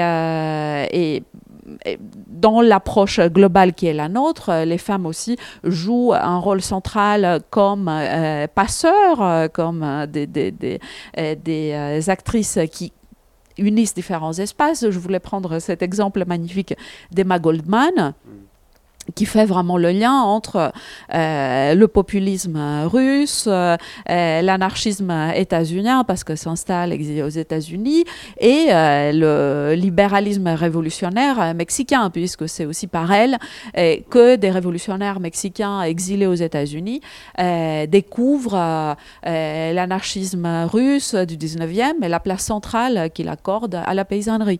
Idées qui vont prendre de retour à leur pays et mettre en œuvre, entre autres par le biais du zapatisme. Tu voulais donner un autre exemple? Non, je voulais rajouter une idée. Alors, la, réponse était extrêmement complète et très juste. C'est juste ce que rajoute aussi Caroline Fayol, c'est le fait que dans de nombreuses révolutions, les révolutions ont tendance parfois, dans leur projet d'émancipation, à oublier les femmes. Euh, alors particulièrement au 19e siècle, ça change après au 20e siècle. Et elle a une notion que je trouve très forte, ça change un peu, elle raconte euh, d'ailleurs, je crois, euh, Che Guevara. Je pense euh, avec Guevara. Oui, c'est ça. Oui, oui, oui. Che Guevara, et là, pour ceux qui portent le t-shirt, vous allez l'enlever. Hein. C'est sûr. On écoute, on écoute. On non, non, moi, en pensant au 20 e siècle, je pense effectivement à. Che Guevara, ah oui, complètement. Mais c'est vrai que je pensais à Alexandra Kolontai, il y a quand même eu au début de la Révolution russe toute une série de mesures, le droit au divorce et tout, qui, ont été mis en bon. Mais au 19e siècle, elle a cette notion très forte de révolution dans la révolution. C'est-à-dire que les femmes, en tout cas, il y a des femmes actrices des révolutions, et des femmes féministes, c'est-à-dire qui vont défendre la cause des femmes dans la révolution. C'est pas la même chose. Et ces féministes qui estiment, comme tu viens de le dire très justement, que au fond, si on veut avoir une vraie égalité, il faut que les femmes soient incluses dans cette notion d'égalité, vont parfois faire une révolution à l'intérieur de la dynamique révolutionnaire contre les acteurs qui sont souvent masculins eux-mêmes en place. Ça, on le retrouve. Alors, le meilleur exemple, c'est 1848, hein, où elles demandent le droit de vote, elles en sont exclues, et où en fait, euh, elles vont quand même finir par se présenter, ne serait-ce que pour rappeler qu'il y a un petit problème dans leur conception de, de l'égalité. Cette notion de révolution dans la révolution, elle est extrêmement opératoire. Ça rappelle qu'il y a des conflits dans les projets révolutionnaires. Et ça rappelle aussi autre chose qu'elle montre très bien, c'est que dans le féminisme, il y a un rapport un peu ambigu à l'idée des révolutions. Parce qu'il y a une espèce de méfiance qui dit, voilà, les révolutions du passé ont quand même oublié la question des femmes. Et puis en même temps, une proposition d'autres formes de révolution, qui sont celles que tu viens d'évoquer, et dont parle également Véronica Gago dans son texte introductif, sur le fait que le féminisme révolutionnaire va penser des manières de faire révolution qui ne sont pas tout à fait les mêmes que celles auxquelles on est habitué. Notamment, on retrouve cette question que euh, la mise à bas de l'État, euh, en tout cas du régime en place, est, moins importante que d'autres lieux. La question de l'éducation et, et, du travail est plus importante que la question du droit de vote. Donc finalement, il y a toute une forme, une manière féministe de faire révolution, qui est aussi une autre histoire de cette histoire des révolutions, à l'intérieur même de la grande histoire auquel on est habitué. Ce qui m'a, ce qui m'a étonné euh, dans ce chapitre, c'est que quand, quand, quand j'ai le, le, titre, bon voilà, je, m'attends à, ce qu'on évoque euh, les années 70, euh, le, mouvement de libération, on va dire MLF, etc. C'est pas ça. Là, on parle de mouvement révolutionnaire. Pourquoi il y a ce distinguo? Alors ça, ça, ça, revient au tout début de l'émission. Oui, ça, tout à fait. Ça, renvoie au. Alors, Caroline Fayol, euh, entre ses multiples qualités, c'est une spécialiste du 19e siècle aussi. Hein. donc ça, explique cette, extraordinaire connaissance du 19e, qui est le lieu où euh, le renouvellement a été au fond le plus grand. En fait, son, argument. Elle a respecté notre commande. Hein. Elle, au début, elle voulait intégrer le MLF, etc. Et on lui a dit euh, c'est mieux si on reste à l'intérieur des révolutions. En fait, le, MLF est quand, même, présent parce qu'il est porteur de projets révolutionnaires assez forts. mais elle a respecté la commande au sens où elle s'est surtout euh, euh, occupée des expériences révolutionnaires elle-même et des groupes féministes les plus ouvertement révolutionnaires ou en situation révolutionnaire. Mais on, on revoit un petit peu à la, limite de, de départ, c'est-à-dire qu'on ne peut pas vraiment les penser, on ne peut pas vraiment penser ces nouvelles formes de féminisme révolutionnaire si on n'a pas l'expérience du MLF auparavant, qui en fait fait une série de déplacements tout à fait essentiels pour comprendre ce qui se joue après. Donc euh, il s'est pas exclu, c'est juste que dans l'angle qu'on a demandé, qui était déjà très large, ça les met un peu moins dans la lumière, mais c'est pas une lumière. L'idée, c'est pas que c'est moins important, c'est que c'est un peu moins dans la lumière du projecteur qu'on a proposé. Il ferait condamner des gens, lui, pendant les révolutions. Hein. T'as vu sa, sa façon de, de dire euh, j'ai censuré, mais non, c'était pas la commande, enfin tout ça est respecté. Bon, bref, euh, je, rigole. Je prends quelques, quelques questions du chat, si, si, vous voulez bien, que je vais en fait découvrir euh, en, même temps que, en même temps que vous. Bah, le, temps, le temps que je les découvre, j'en ai une en tête. Euh, ça n'est pas du tout évoqué, évidemment. Euh, demain, on sera le 17 novembre, euh, ce sera les 5 ans de l'acte 1 des Gilets jaunes. Parmi les directeurs de votre ouvrage, il y a Laurent Jean-Pierre, fort connu pour ses travaux sur les, sur les Gilets jaunes. Et simplement, est-ce que vous considérez que dans les Gilets jaunes, quand bien même ce ne soit pas un mouvement révolutionnaire, il y, il y, aurait pu y avoir, il y a pu y avoir des choses euh, qu'on retrouve dans cette histoire que vous racontez des révolutions ou pas? Moi, j'avoue que je me sens moins bien placé pour euh, répondre à cette question. Bah, le meilleur, ça serait Laurent Jean-Pierre. Le mouvement des Gilets jaunes, et on commence à le connaître de mieux en mieux parce qu'on a des travaux. Ce qui le caractérise en premier, c'est son extraordinaire pluralité, complexité. On trouve à peu près toutes les options politiques. Ce qui a en commun avec ce qu'on identifie dans le livre, c'est ces nouveaux mouvements très importants qui se veulent être des mouvements sans chef. Euh, ça, ça renvoie un air du temps sur une demande de rapports de pouvoir beaucoup plus horizontaux, une critique d'un État lointain, une demande de justice euh, économique. Ça, c'est quelque chose qui est partagé. Ces mouvements sans chef, hein, c'est ceux qu'on a vus dans le Irak algérien, c'est ceux qu'on a vus euh, au Brésil également, d'immenses mouvements qu'on a complètement oubliés. Il y a une espèce de, il y a une nouvelle façon au fond de s'opposer, qui est de mener des, des mouvements d'occupation de l'espace moins tourné vers la violence aussi parce que euh, la répression est beaucoup plus efficace, qui assume une pluralité qui autrement est indépassable, donc qui abandonne euh, l'idée d'une direction idéologique unique et qui s'oppose à toute forme de visibilité, à toute forme de chef. C'est pour ça que dans le moment des Gilets jaunes, à un moment, les journalistes voulaient absolument trouver la tête, mais en fait, il n'y avait pas de tête. C'était l'intérêt de ce mouvement-là, en fait. Mm. Donc ça correspond pour les mouvements. Quand des figures émergées, euh, elles étaient euh, remises en cause très, très rapidement. Tout à fait. Et elles-mêmes, euh, les plus honnêtes en tout cas, ont reconnu qu'elles n'étaient que temporaires et ne correspondant pas du tout au mouvement. Dans les mouvements, alors eux, réellement révolutionnaires contemporains, c'est quelque chose qu'on retrouve en fait. C'est ce que David Graber appelle les révolutions inversées, c'est-à-dire des mouvements qui abandonnent l'idée de renverser l'État mais qui veulent mettre en place tout de suite des relations plus égalitaires et institutionnaliser la, la créativité. Et ça, c'est des mouvements qu'on va retrouver euh, dans, euh, beaucoup de mouvements euh, latino-américains. Le mouvement Occupy, c'en est l'exemple parfait. Hong Kong, c'en avait été un exemple aussi. Et là, il y a de nouvelles formes révolutionnaires. Et donc, nous, dans le livre, on l'analyse comme une persistance du fait révolutionnaire dans un monde où, au fond, le rapport au temps dont on évoquait tout à l'heure, le rapport au temps moderne, la perspective de progrès, n'est plus. On, ne croit plus au progrès, en tout cas plus comme avant, où la question écologique est devenue beaucoup plus forte. Donc il y a des évolutions dans les manières de faire révolution, mais le désir de transformer l'existant est toujours le même. Et ça, c'est un des apports du livre quand même, c'est qu'on arrive à identifier des mouvements de fond euh, dans euh, la conception même de la révolution à une échelle globale.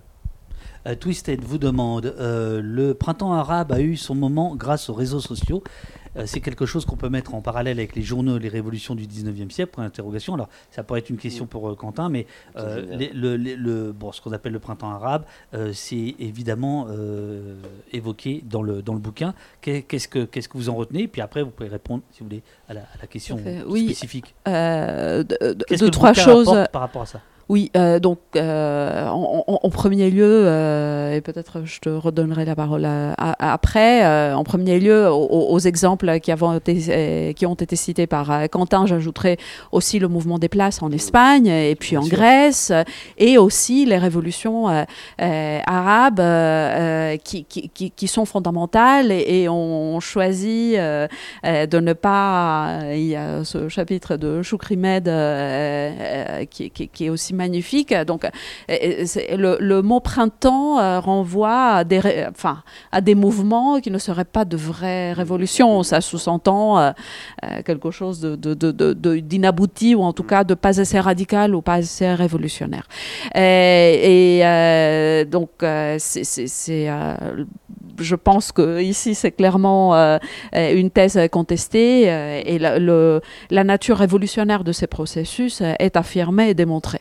Euh, quant aux réseaux sociaux, euh, comme dans les révolutions du 19e et du 20e, où la presse et puis la radio et plus tard la télévision jouent un rôle central, les réseaux sociaux ont joué un rôle important aussi dans les révolutions arabes, mais on a beaucoup insisté en fait sur le rôle des réseaux sociaux parce qu'il y avait, comme sous-entendu, la thèse que voilà, ces nouvelles technologies qui permettent de diffuser les idées donc c'est moins l'importance des idées et plus l'apport euh, de la technologie, de la démocratisation grâce à Facebook, etc. Donc en gros, euh, les gens qui avaient soutenu cette thèse-là euh, étaient, enfin, avaient une vision quand même des révolutions qui est à contester. Et, une recherche de terrain montre que certes, et j'imagine que pour le 19e c'est la même chose, ça l'est pour le 20e, en, en, plus des médias, c'est aussi la sociabilité tout à fait classique de personne à personne, la, bouche à oreille, euh, et d'autres moyens. Et, je veux dire, les réseaux sociaux, on les pratique aussi en fonction de nos sociabilités euh, dans la vie réelle. Euh, et il ne faut pas oublier non plus qu'il y avait une censure et qu'il y avait une euh, enfin, dans le cas de l'Égypte, par exemple, les réseaux sociaux ont cessé euh, de, fonctionner au bout d'un moment à cause de la censure gouvernementale, euh, du, blocage gouvernemental, et cela n'a pas empêché la révolution de continuer, voire de, de s'agrandir, de se consolider, de s'élargir. Euh, deux questions sur le protagonisme dont on a parlé tout à l'heure. Donc je rappelle rapidement, si j'ai bien euh, pris mes notes de cours, euh, il s'agit du moment où, en tant que citoyen ou citoyenne, je veux faire partie de la grande histoire, je deviens protagoniste. C'est ça? Excellent. Oh, oh merci. grand silence vous demande à tous les deux. Que dire de personnages comme Garibaldi? Cité à plusieurs reprises dans l'ouvrage. Est-ce que ceux qui s'illustrent en infligeant quelques défaites à un pouvoir sont contraints à l'exil perpétuel du fait de la menace qu'ils représentent, pour un pouvoir institué quel qu'il soit? Deuxième question de Romaric. Le protagonisme, entre euh, guillemets, suppose-t-il un individualisme? Peut-on se sentir acteur de l'histoire si on ne se sent pas d'abord une personne à part entière? Deux questions absolument excellentes. Alors, je commence par la, première. On n'est pas chez les cons. Ah, ça, c'est sûr. Tu, as un coussin, il y a écrit On n'est pas chez les cons. C'est vrai, c'est vrai. Non, mais je, constate que tout est cohérent, en fait, dans ah, ce décor. C'est un chaos cohérent. je vois bien. manifestement, on n'est pas chez les cons. non, euh, alors, sur la première, très, très important, euh, ce que montre une histoire globale des révolutions, une histoire connectée, précisément, c'est le rôle de l'exil. Et c'est le fait que certains acteurs qu'on associe toujours à un seul territoire, Garibaldi, c'est l'expédition des Mille en Italie en 1860, en réalité, on fait le tour du monde à l'époque. Garibaldi, on le retrouve en Amérique latine dans les années 1840, on le retrouve effectivement euh, en Italie à deux reprises, on le retrouve en France en 1870. Il est célébré comme un héros extraordinaire en Grande-Bretagne dans les années 1860, donc c'est une vraie figure transnationale. Et le connecté rappelle en fait toute une série d'acteurs qui passent sous les radars parce qu'ils ne sont pas assez associés à un lieu et qui en réalité sont des combattants transnationaux de toutes les grandes euh, luttes révolutionnaires, alors du 19e siècle et au 20e siècle, c'est encore plus marquant. Donc ça, c'est très important. Euh, alors pour répondre à la question de l'exil, ces acteurs-là, ils finissent en fait par se distinguer pas tellement par leur origine nationale que par leur participation à tous les types de combats révolutionnaires d'une époque. Attention, c'est pas tous des héros. L'idée, c'est pas de chercher des bonnes personnes et des mauvaises personnes, mais c'est surtout de rappeler hein, cette extraordinaire euh, expérience euh, transnationale dans les périodes où on les imagine même pas, qui est le cas du, 19e siècle. Alors pour la Grèce, c'est encore mieux.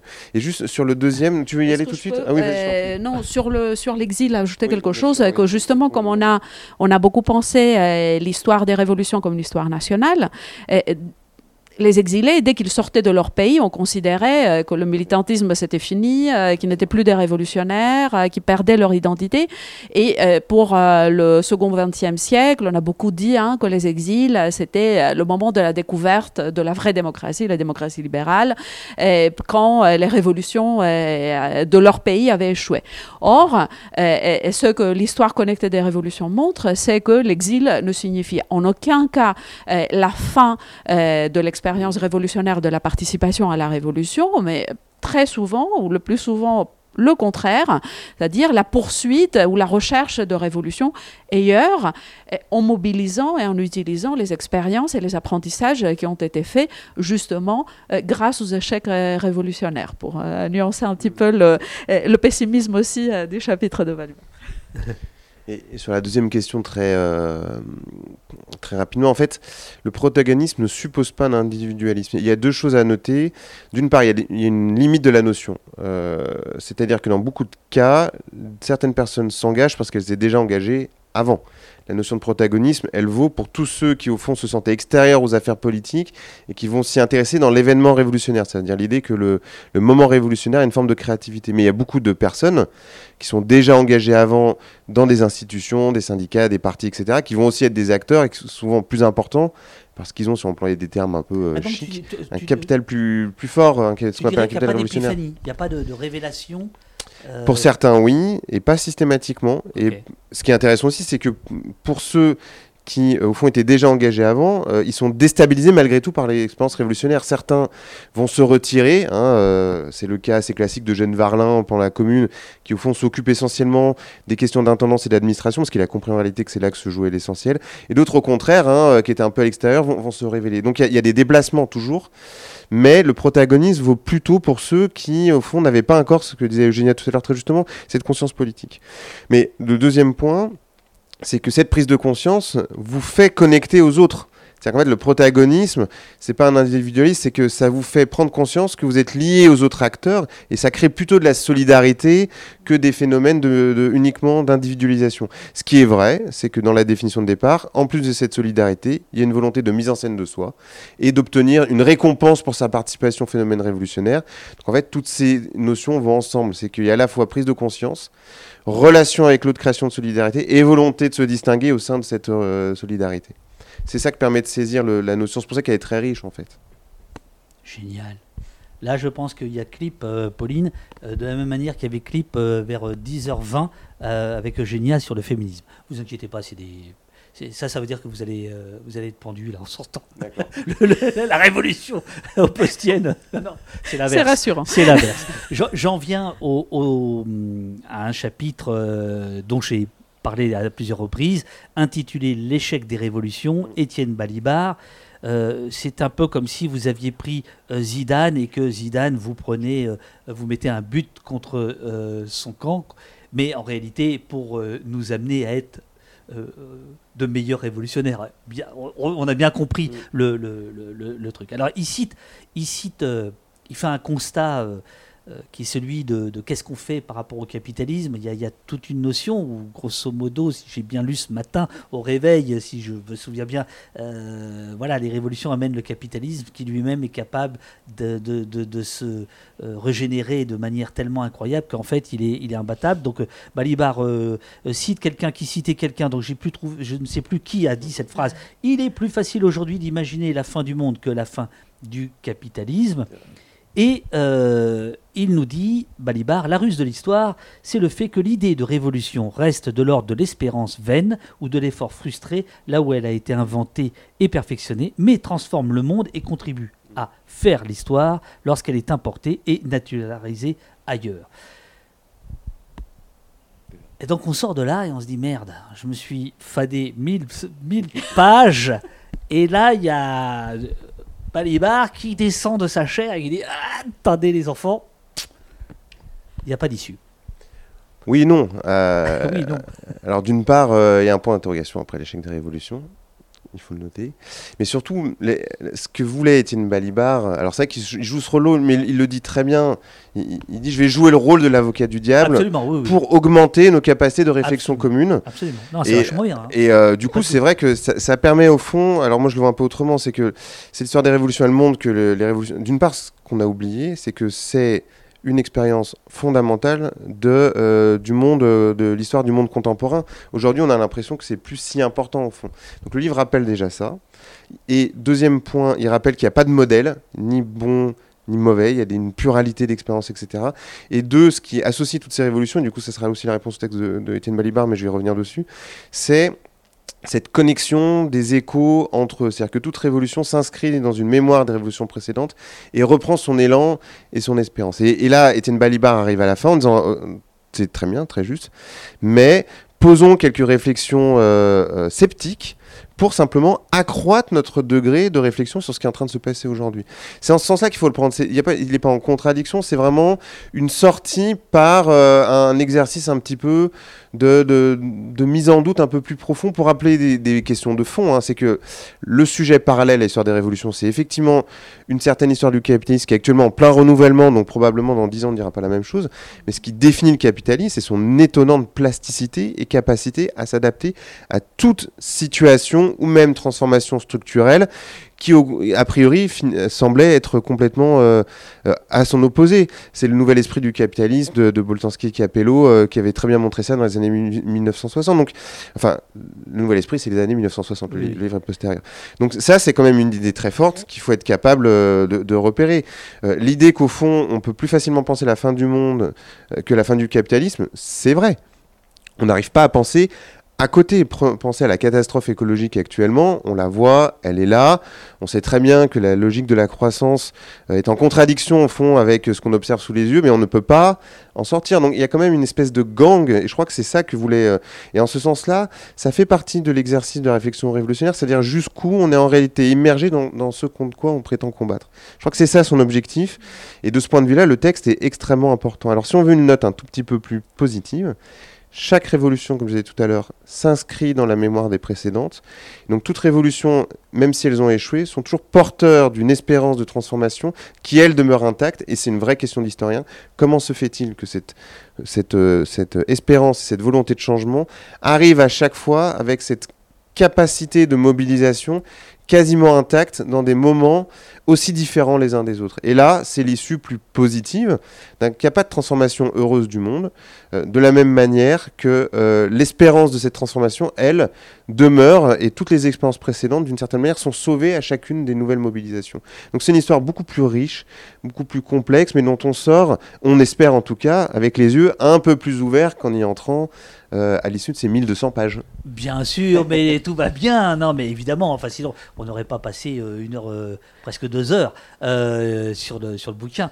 mais non, non, je, je, trouve c'est un, c'est un, il y a quelque chose de très honnête intellectuellement et, et, et en même temps de comme dirait l'autre, de très malin, évidemment, parce que ça ça, ça, ça, ça, fait ressortir tout votre travail. Hein, du, voilà, c'est. Mais si je peux ajouter quelque chose, merci.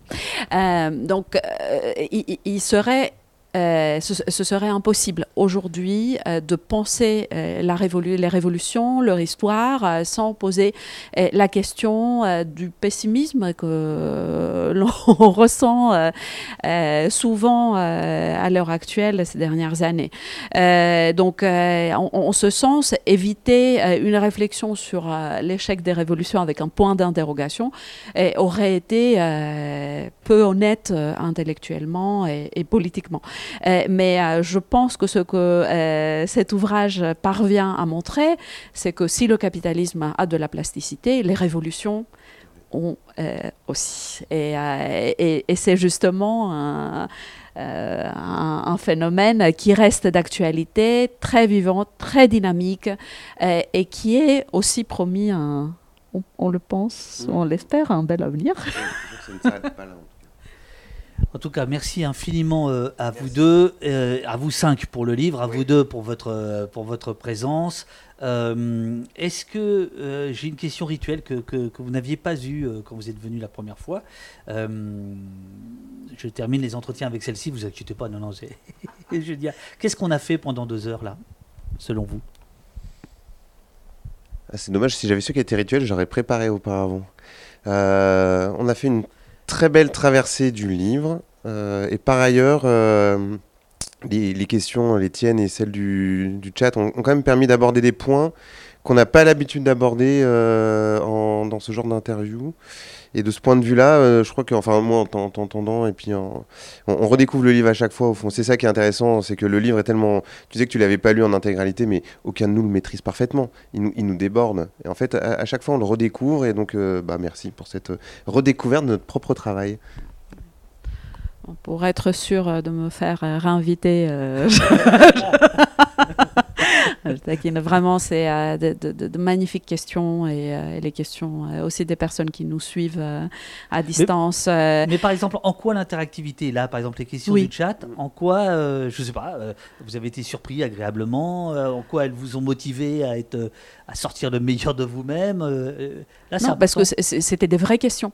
et de... Un exemple, les deux dernières sur l'exil et le protagonisme. D'une part, sur l'exil, on l'avait pas évoqué alors que c'est majeur. Et le protagoniste posait une vraie question sur laquelle on avait survolé, parce qu'on est habitué à, faire notre présentation, sur la question de l'individualisme. Euh, oui, là, on a été obligé d'aller euh, un peu à côté de ce, qu'on- à quoi on est habitué de ce qu'on est habitué de présenter. Donc voilà, c'est deux exemples, mais toutes les autres auparavant, c'est un peu la même chose. Mais moi, j'aime bien ça, je trouve. Mais c'est pour ça que j'aime bien ce modèle-là aussi. Je trouve que ça, ça, ça nous bouscule un peu. Nous, on fait souvent cette présentation. Ah, faut, faut que j'ai- Cette image de fin est atroce. Ah, ah, euh, On va- Là, ça, ça, tout est raté. Là, là, On- là, on va- c'est- là, le message. On va- on va l'inverser. On va l'inverser. Ouais, il faut l'inverser. On va l'inverser immédiatement. Chère Eugénia, que pensez-vous de tout ça? Tu feras. euh, écoute, j'ai quelque chose à, à- vas-y. à dire, effectivement. Euh, donc. euh, Quentin, il faut que tu travailles un petit peu sur ta Oui, poignée de journaliste. euh. Donc, euh, non, pour, pour dire, on- on- on- par cette très belle discussion très très riche, je me disais que justement, euh, avec les présentations que nous faisons et, et surtout les instances comme celle-ci où on peut avoir le temps de faire un vrai dialogue et prendre le temps de réfléchir, je sens que c'est aussi un moyen pour nous de construire ou d'aller plus loin dans la construction d'une parole aussi collective sur le livre, parce que les discussions que nous avons eues euh, pendant la préparation du volume portaient souvent sur des chapitres spécifiques ou des questions spécifiques, alors que des espaces de dialogue euh, comme celui que tu nous offres euh, est justement aussi euh, l'occasion, le moment et l'espace euh, de construction aussi d'une réflexion euh, qui soit vraiment collective sur le livre que nous avons édité collectivement. Bah, c'est génial, c'est génial. Mais euh, Elle est réinvitée là. hein. Ah ouais, ouais, bien sûr. Bah, c'était déjà, c'était déjà dans les tuyaux. Euh, non, mais euh, quand même une dernière chose. Vous qui êtes, euh, vous donnez des cours, euh, donc les élèves vous posent des questions, vous faites des débats, euh, des lectures du bouquin. Est-ce qu'il y a une différence euh, avec l'interactivité Alors là, vous vous voyez pas pour des raisons techniques, vous voyez pas les questions, mais est-ce que cette interactivité, elle, euh, elle est, elle est différente que si c'était, euh, on était dans une librairie et que euh, Grand Silence ou Romaric ou les autres avaient finalement posé leurs questions? Je, commence. Le, le meilleur exemple, c'est peut-être celui avec les, les cours. Donc la différence, c'est qu'en cours, on a la parole tout le temps. Donc de ce point de vue-là, le changement est complet. En revanche, sur les, les prises de parole, euh, c'est vrai que euh, moi, les étudiants, j'aime bien qu'ils interviennent quand ils ont des questions pendant que je parle. Oui. Donc ça prend un peu le même format. C'est pour ça que je dis que j'aime bien. Parce que souvent, ça force soit à préciser un point, soit on est euh, amené là où on s'y attend pas. Des fois, eh ben, on n'a pas la réponse. Et je trouve que rappeler, euh, alors là en l'occurrence c'est les étudiants, mais ici c'est les auditeurs, que les historiens n'ont pas à savoir absolu, qu'il est construit, qu'il est réfléchi, qu'il est collectif, qu'une réflexion, ça s'observe aussi en direct, qu'elle peut être menée avant tout, tout ce qui fait la vie intellectuelle au fond, euh, qu'elle peut avoir des effets politiques, que sur certains points on n'a pas d'idée, etc. Tout ça, je trouve ça essentiel de le transmettre en même temps que les connaissances, en fait. C'est-à-dire qu'on ne transmet pas que des connaissances ou des réflexions qui sont prédigérées, on transmet euh, dans l'interaction une certaine manière de réfléchir aussi sur l'histoire. Et je trouve qu'on retrouve ça dans ce dispositif-là. Mais en cours, je l'ai aussi. La seule différence, c'est qu'en cours, j'ai euh, la parole au départ, quoi. Donc c'est une puis, différence et puis tu notes, tu notes celui qui a, il y y a quand même. un- Non, ça je, Non je précise toujours. Toutes les questions sont bonnes. On n'est jamais jugé pour sa question. Non, ça c'est très important. Merci pour cette interview dont la densité soigne un peu notre pessimisme. Quel enrichissement, dit Mr. Coltrane. Euh, le chat fait Maelstrom, dit Romaric. Merci Eugénia et Quentin, dit Eurial. Merci beaucoup d'être venus. C'était très intéressant et très instructif. N'hésitez pas à revenir avec euh, les mots au, pot- au, au poste Sbull. Merci pour tout, nous dit Medbel. Euh, C'était incroyable, nous dit Monil. Euh, Manco nous dit merci. Mais donc, la découverte, ils ont, ils, ont, ils ont mis les moyens là. Ils ont mis toute la- tous les community managers. Merci pour l'échange, nous dit bien. Non, non, bien. Merci à vous. Très intéressant, nous dit euh, Louise. Euh, voilà, bah, ça, ça n'arrête pas. Alors, euh, chers amis, euh, est-ce que vous êtes d'accord pour que je vous. Alors, je, je dois vous prendre en photo pour faire la vignette de. de- D'accord. euh, voilà. Et euh, j'adorerais vous prendre en photo avec les micros au poste. Donc, vous êtes euh, ceux qui viennent de. Vous, vous êtes d'accord ou ça vous dérange Vous préférez Mais ça est-ce qu'on doit partager le micro Non, je- ou. Ah, ah, enfin, enfin. Voilà, allez-y, là, vous pouvez parler. Je voulais pas partager le micro. Non, t'as pas- t'as- t'as- bien vu, je voulais le garder pour moi. C'est bien l'idée- de se. Oh. Pour la prochaine fois qu'on revient, on fera ça. C'est ça. On fera les, les journalistes croisés. Attendez, alors, mais allez-y, parlez. Bah, je ne sais pas. C'est euh, dès qu'il y a une caméra, euh, pas, euh, enfin, Oui, on est moins à l'aise. On est- hein. on- oui, Alors oui, oui, c'est sûr. On la voyait pas, c'était plus simple pour nous en oui, fait. c'est clair. hein. Voilà, dès qu'il y a une, d'être une- une caméra braquée, c'est. Ce commentateur sportif. Bah oui. Je vais faire sans les micros parce que là, ça fait un peu commentateur sportif. Et Genre, avec un seul micro, regarde. Ah, peut-être un seul Regarde, micro. regarde le micro entre nous deux. Voilà, là on est bien là. Là, pas mal. Un peu comme un emblème. Ouais, mais c'est génial qui tient le micro. Bon, elle tient à deux. Voilà. Ah, Ouais, génial. Voilà. Ah, voilà Parfait. super, voilà. Bon, on y est arrivé. Merci infiniment, David. Très, très grand et merci. merci Ah ouais, à vous toutes et tous. Elle, euh, elle est géniale celle-là. Regardez, elle est géniale celle-là. Ah oui, très Ah bien. ouais. La Parfait. joie, la joie, la joie dans la révolution. Parce que sans joie, pas de révolution. Alors, Ah oui, pardon, du coup je l'ai embarqué moi. Hein. ouais, non, mais on, on voit, on voit très bien les, on voit On très bien les techniques. On n'est pas au Tout- pour rien. hein. Tout est bon pour faire la barricade. Euh, alors, moi, je vais faire une petite pause. Après, je vais revenir avec les copains. Et en attendant euh, la pause, je vais vous raccompagner. Et merci beaucoup. Euh, J'ai un petit conseil. N'offrez pas ce livre. Offrez-le à vous-même. Euh, voilà. Parce- deux. On est- non, parce que je pense que je pense que comment dire Ouais, si les deux. Non, non, les deux, les deux. Non, non, t'as raison. Non, ce que, ce que ce que je veux dire, c'est que il faut surtout pas être euh, euh, découragé par euh, par le poids. euh, et tu vois, si tu l'offres à quelqu'un, il va se dire oh là, je vais poser ça. Alors que si tu te l'achètes, t'es- dès que tu le commences, t'es es sûr au moins de picorer et de picorer beaucoup plus. Enfin, ça, tu deviens vite boulimique quand même. Voilà. C'est un super bouquin, bravo. Merci Merci à vous, merci pour votre travail et à très bientôt au poste.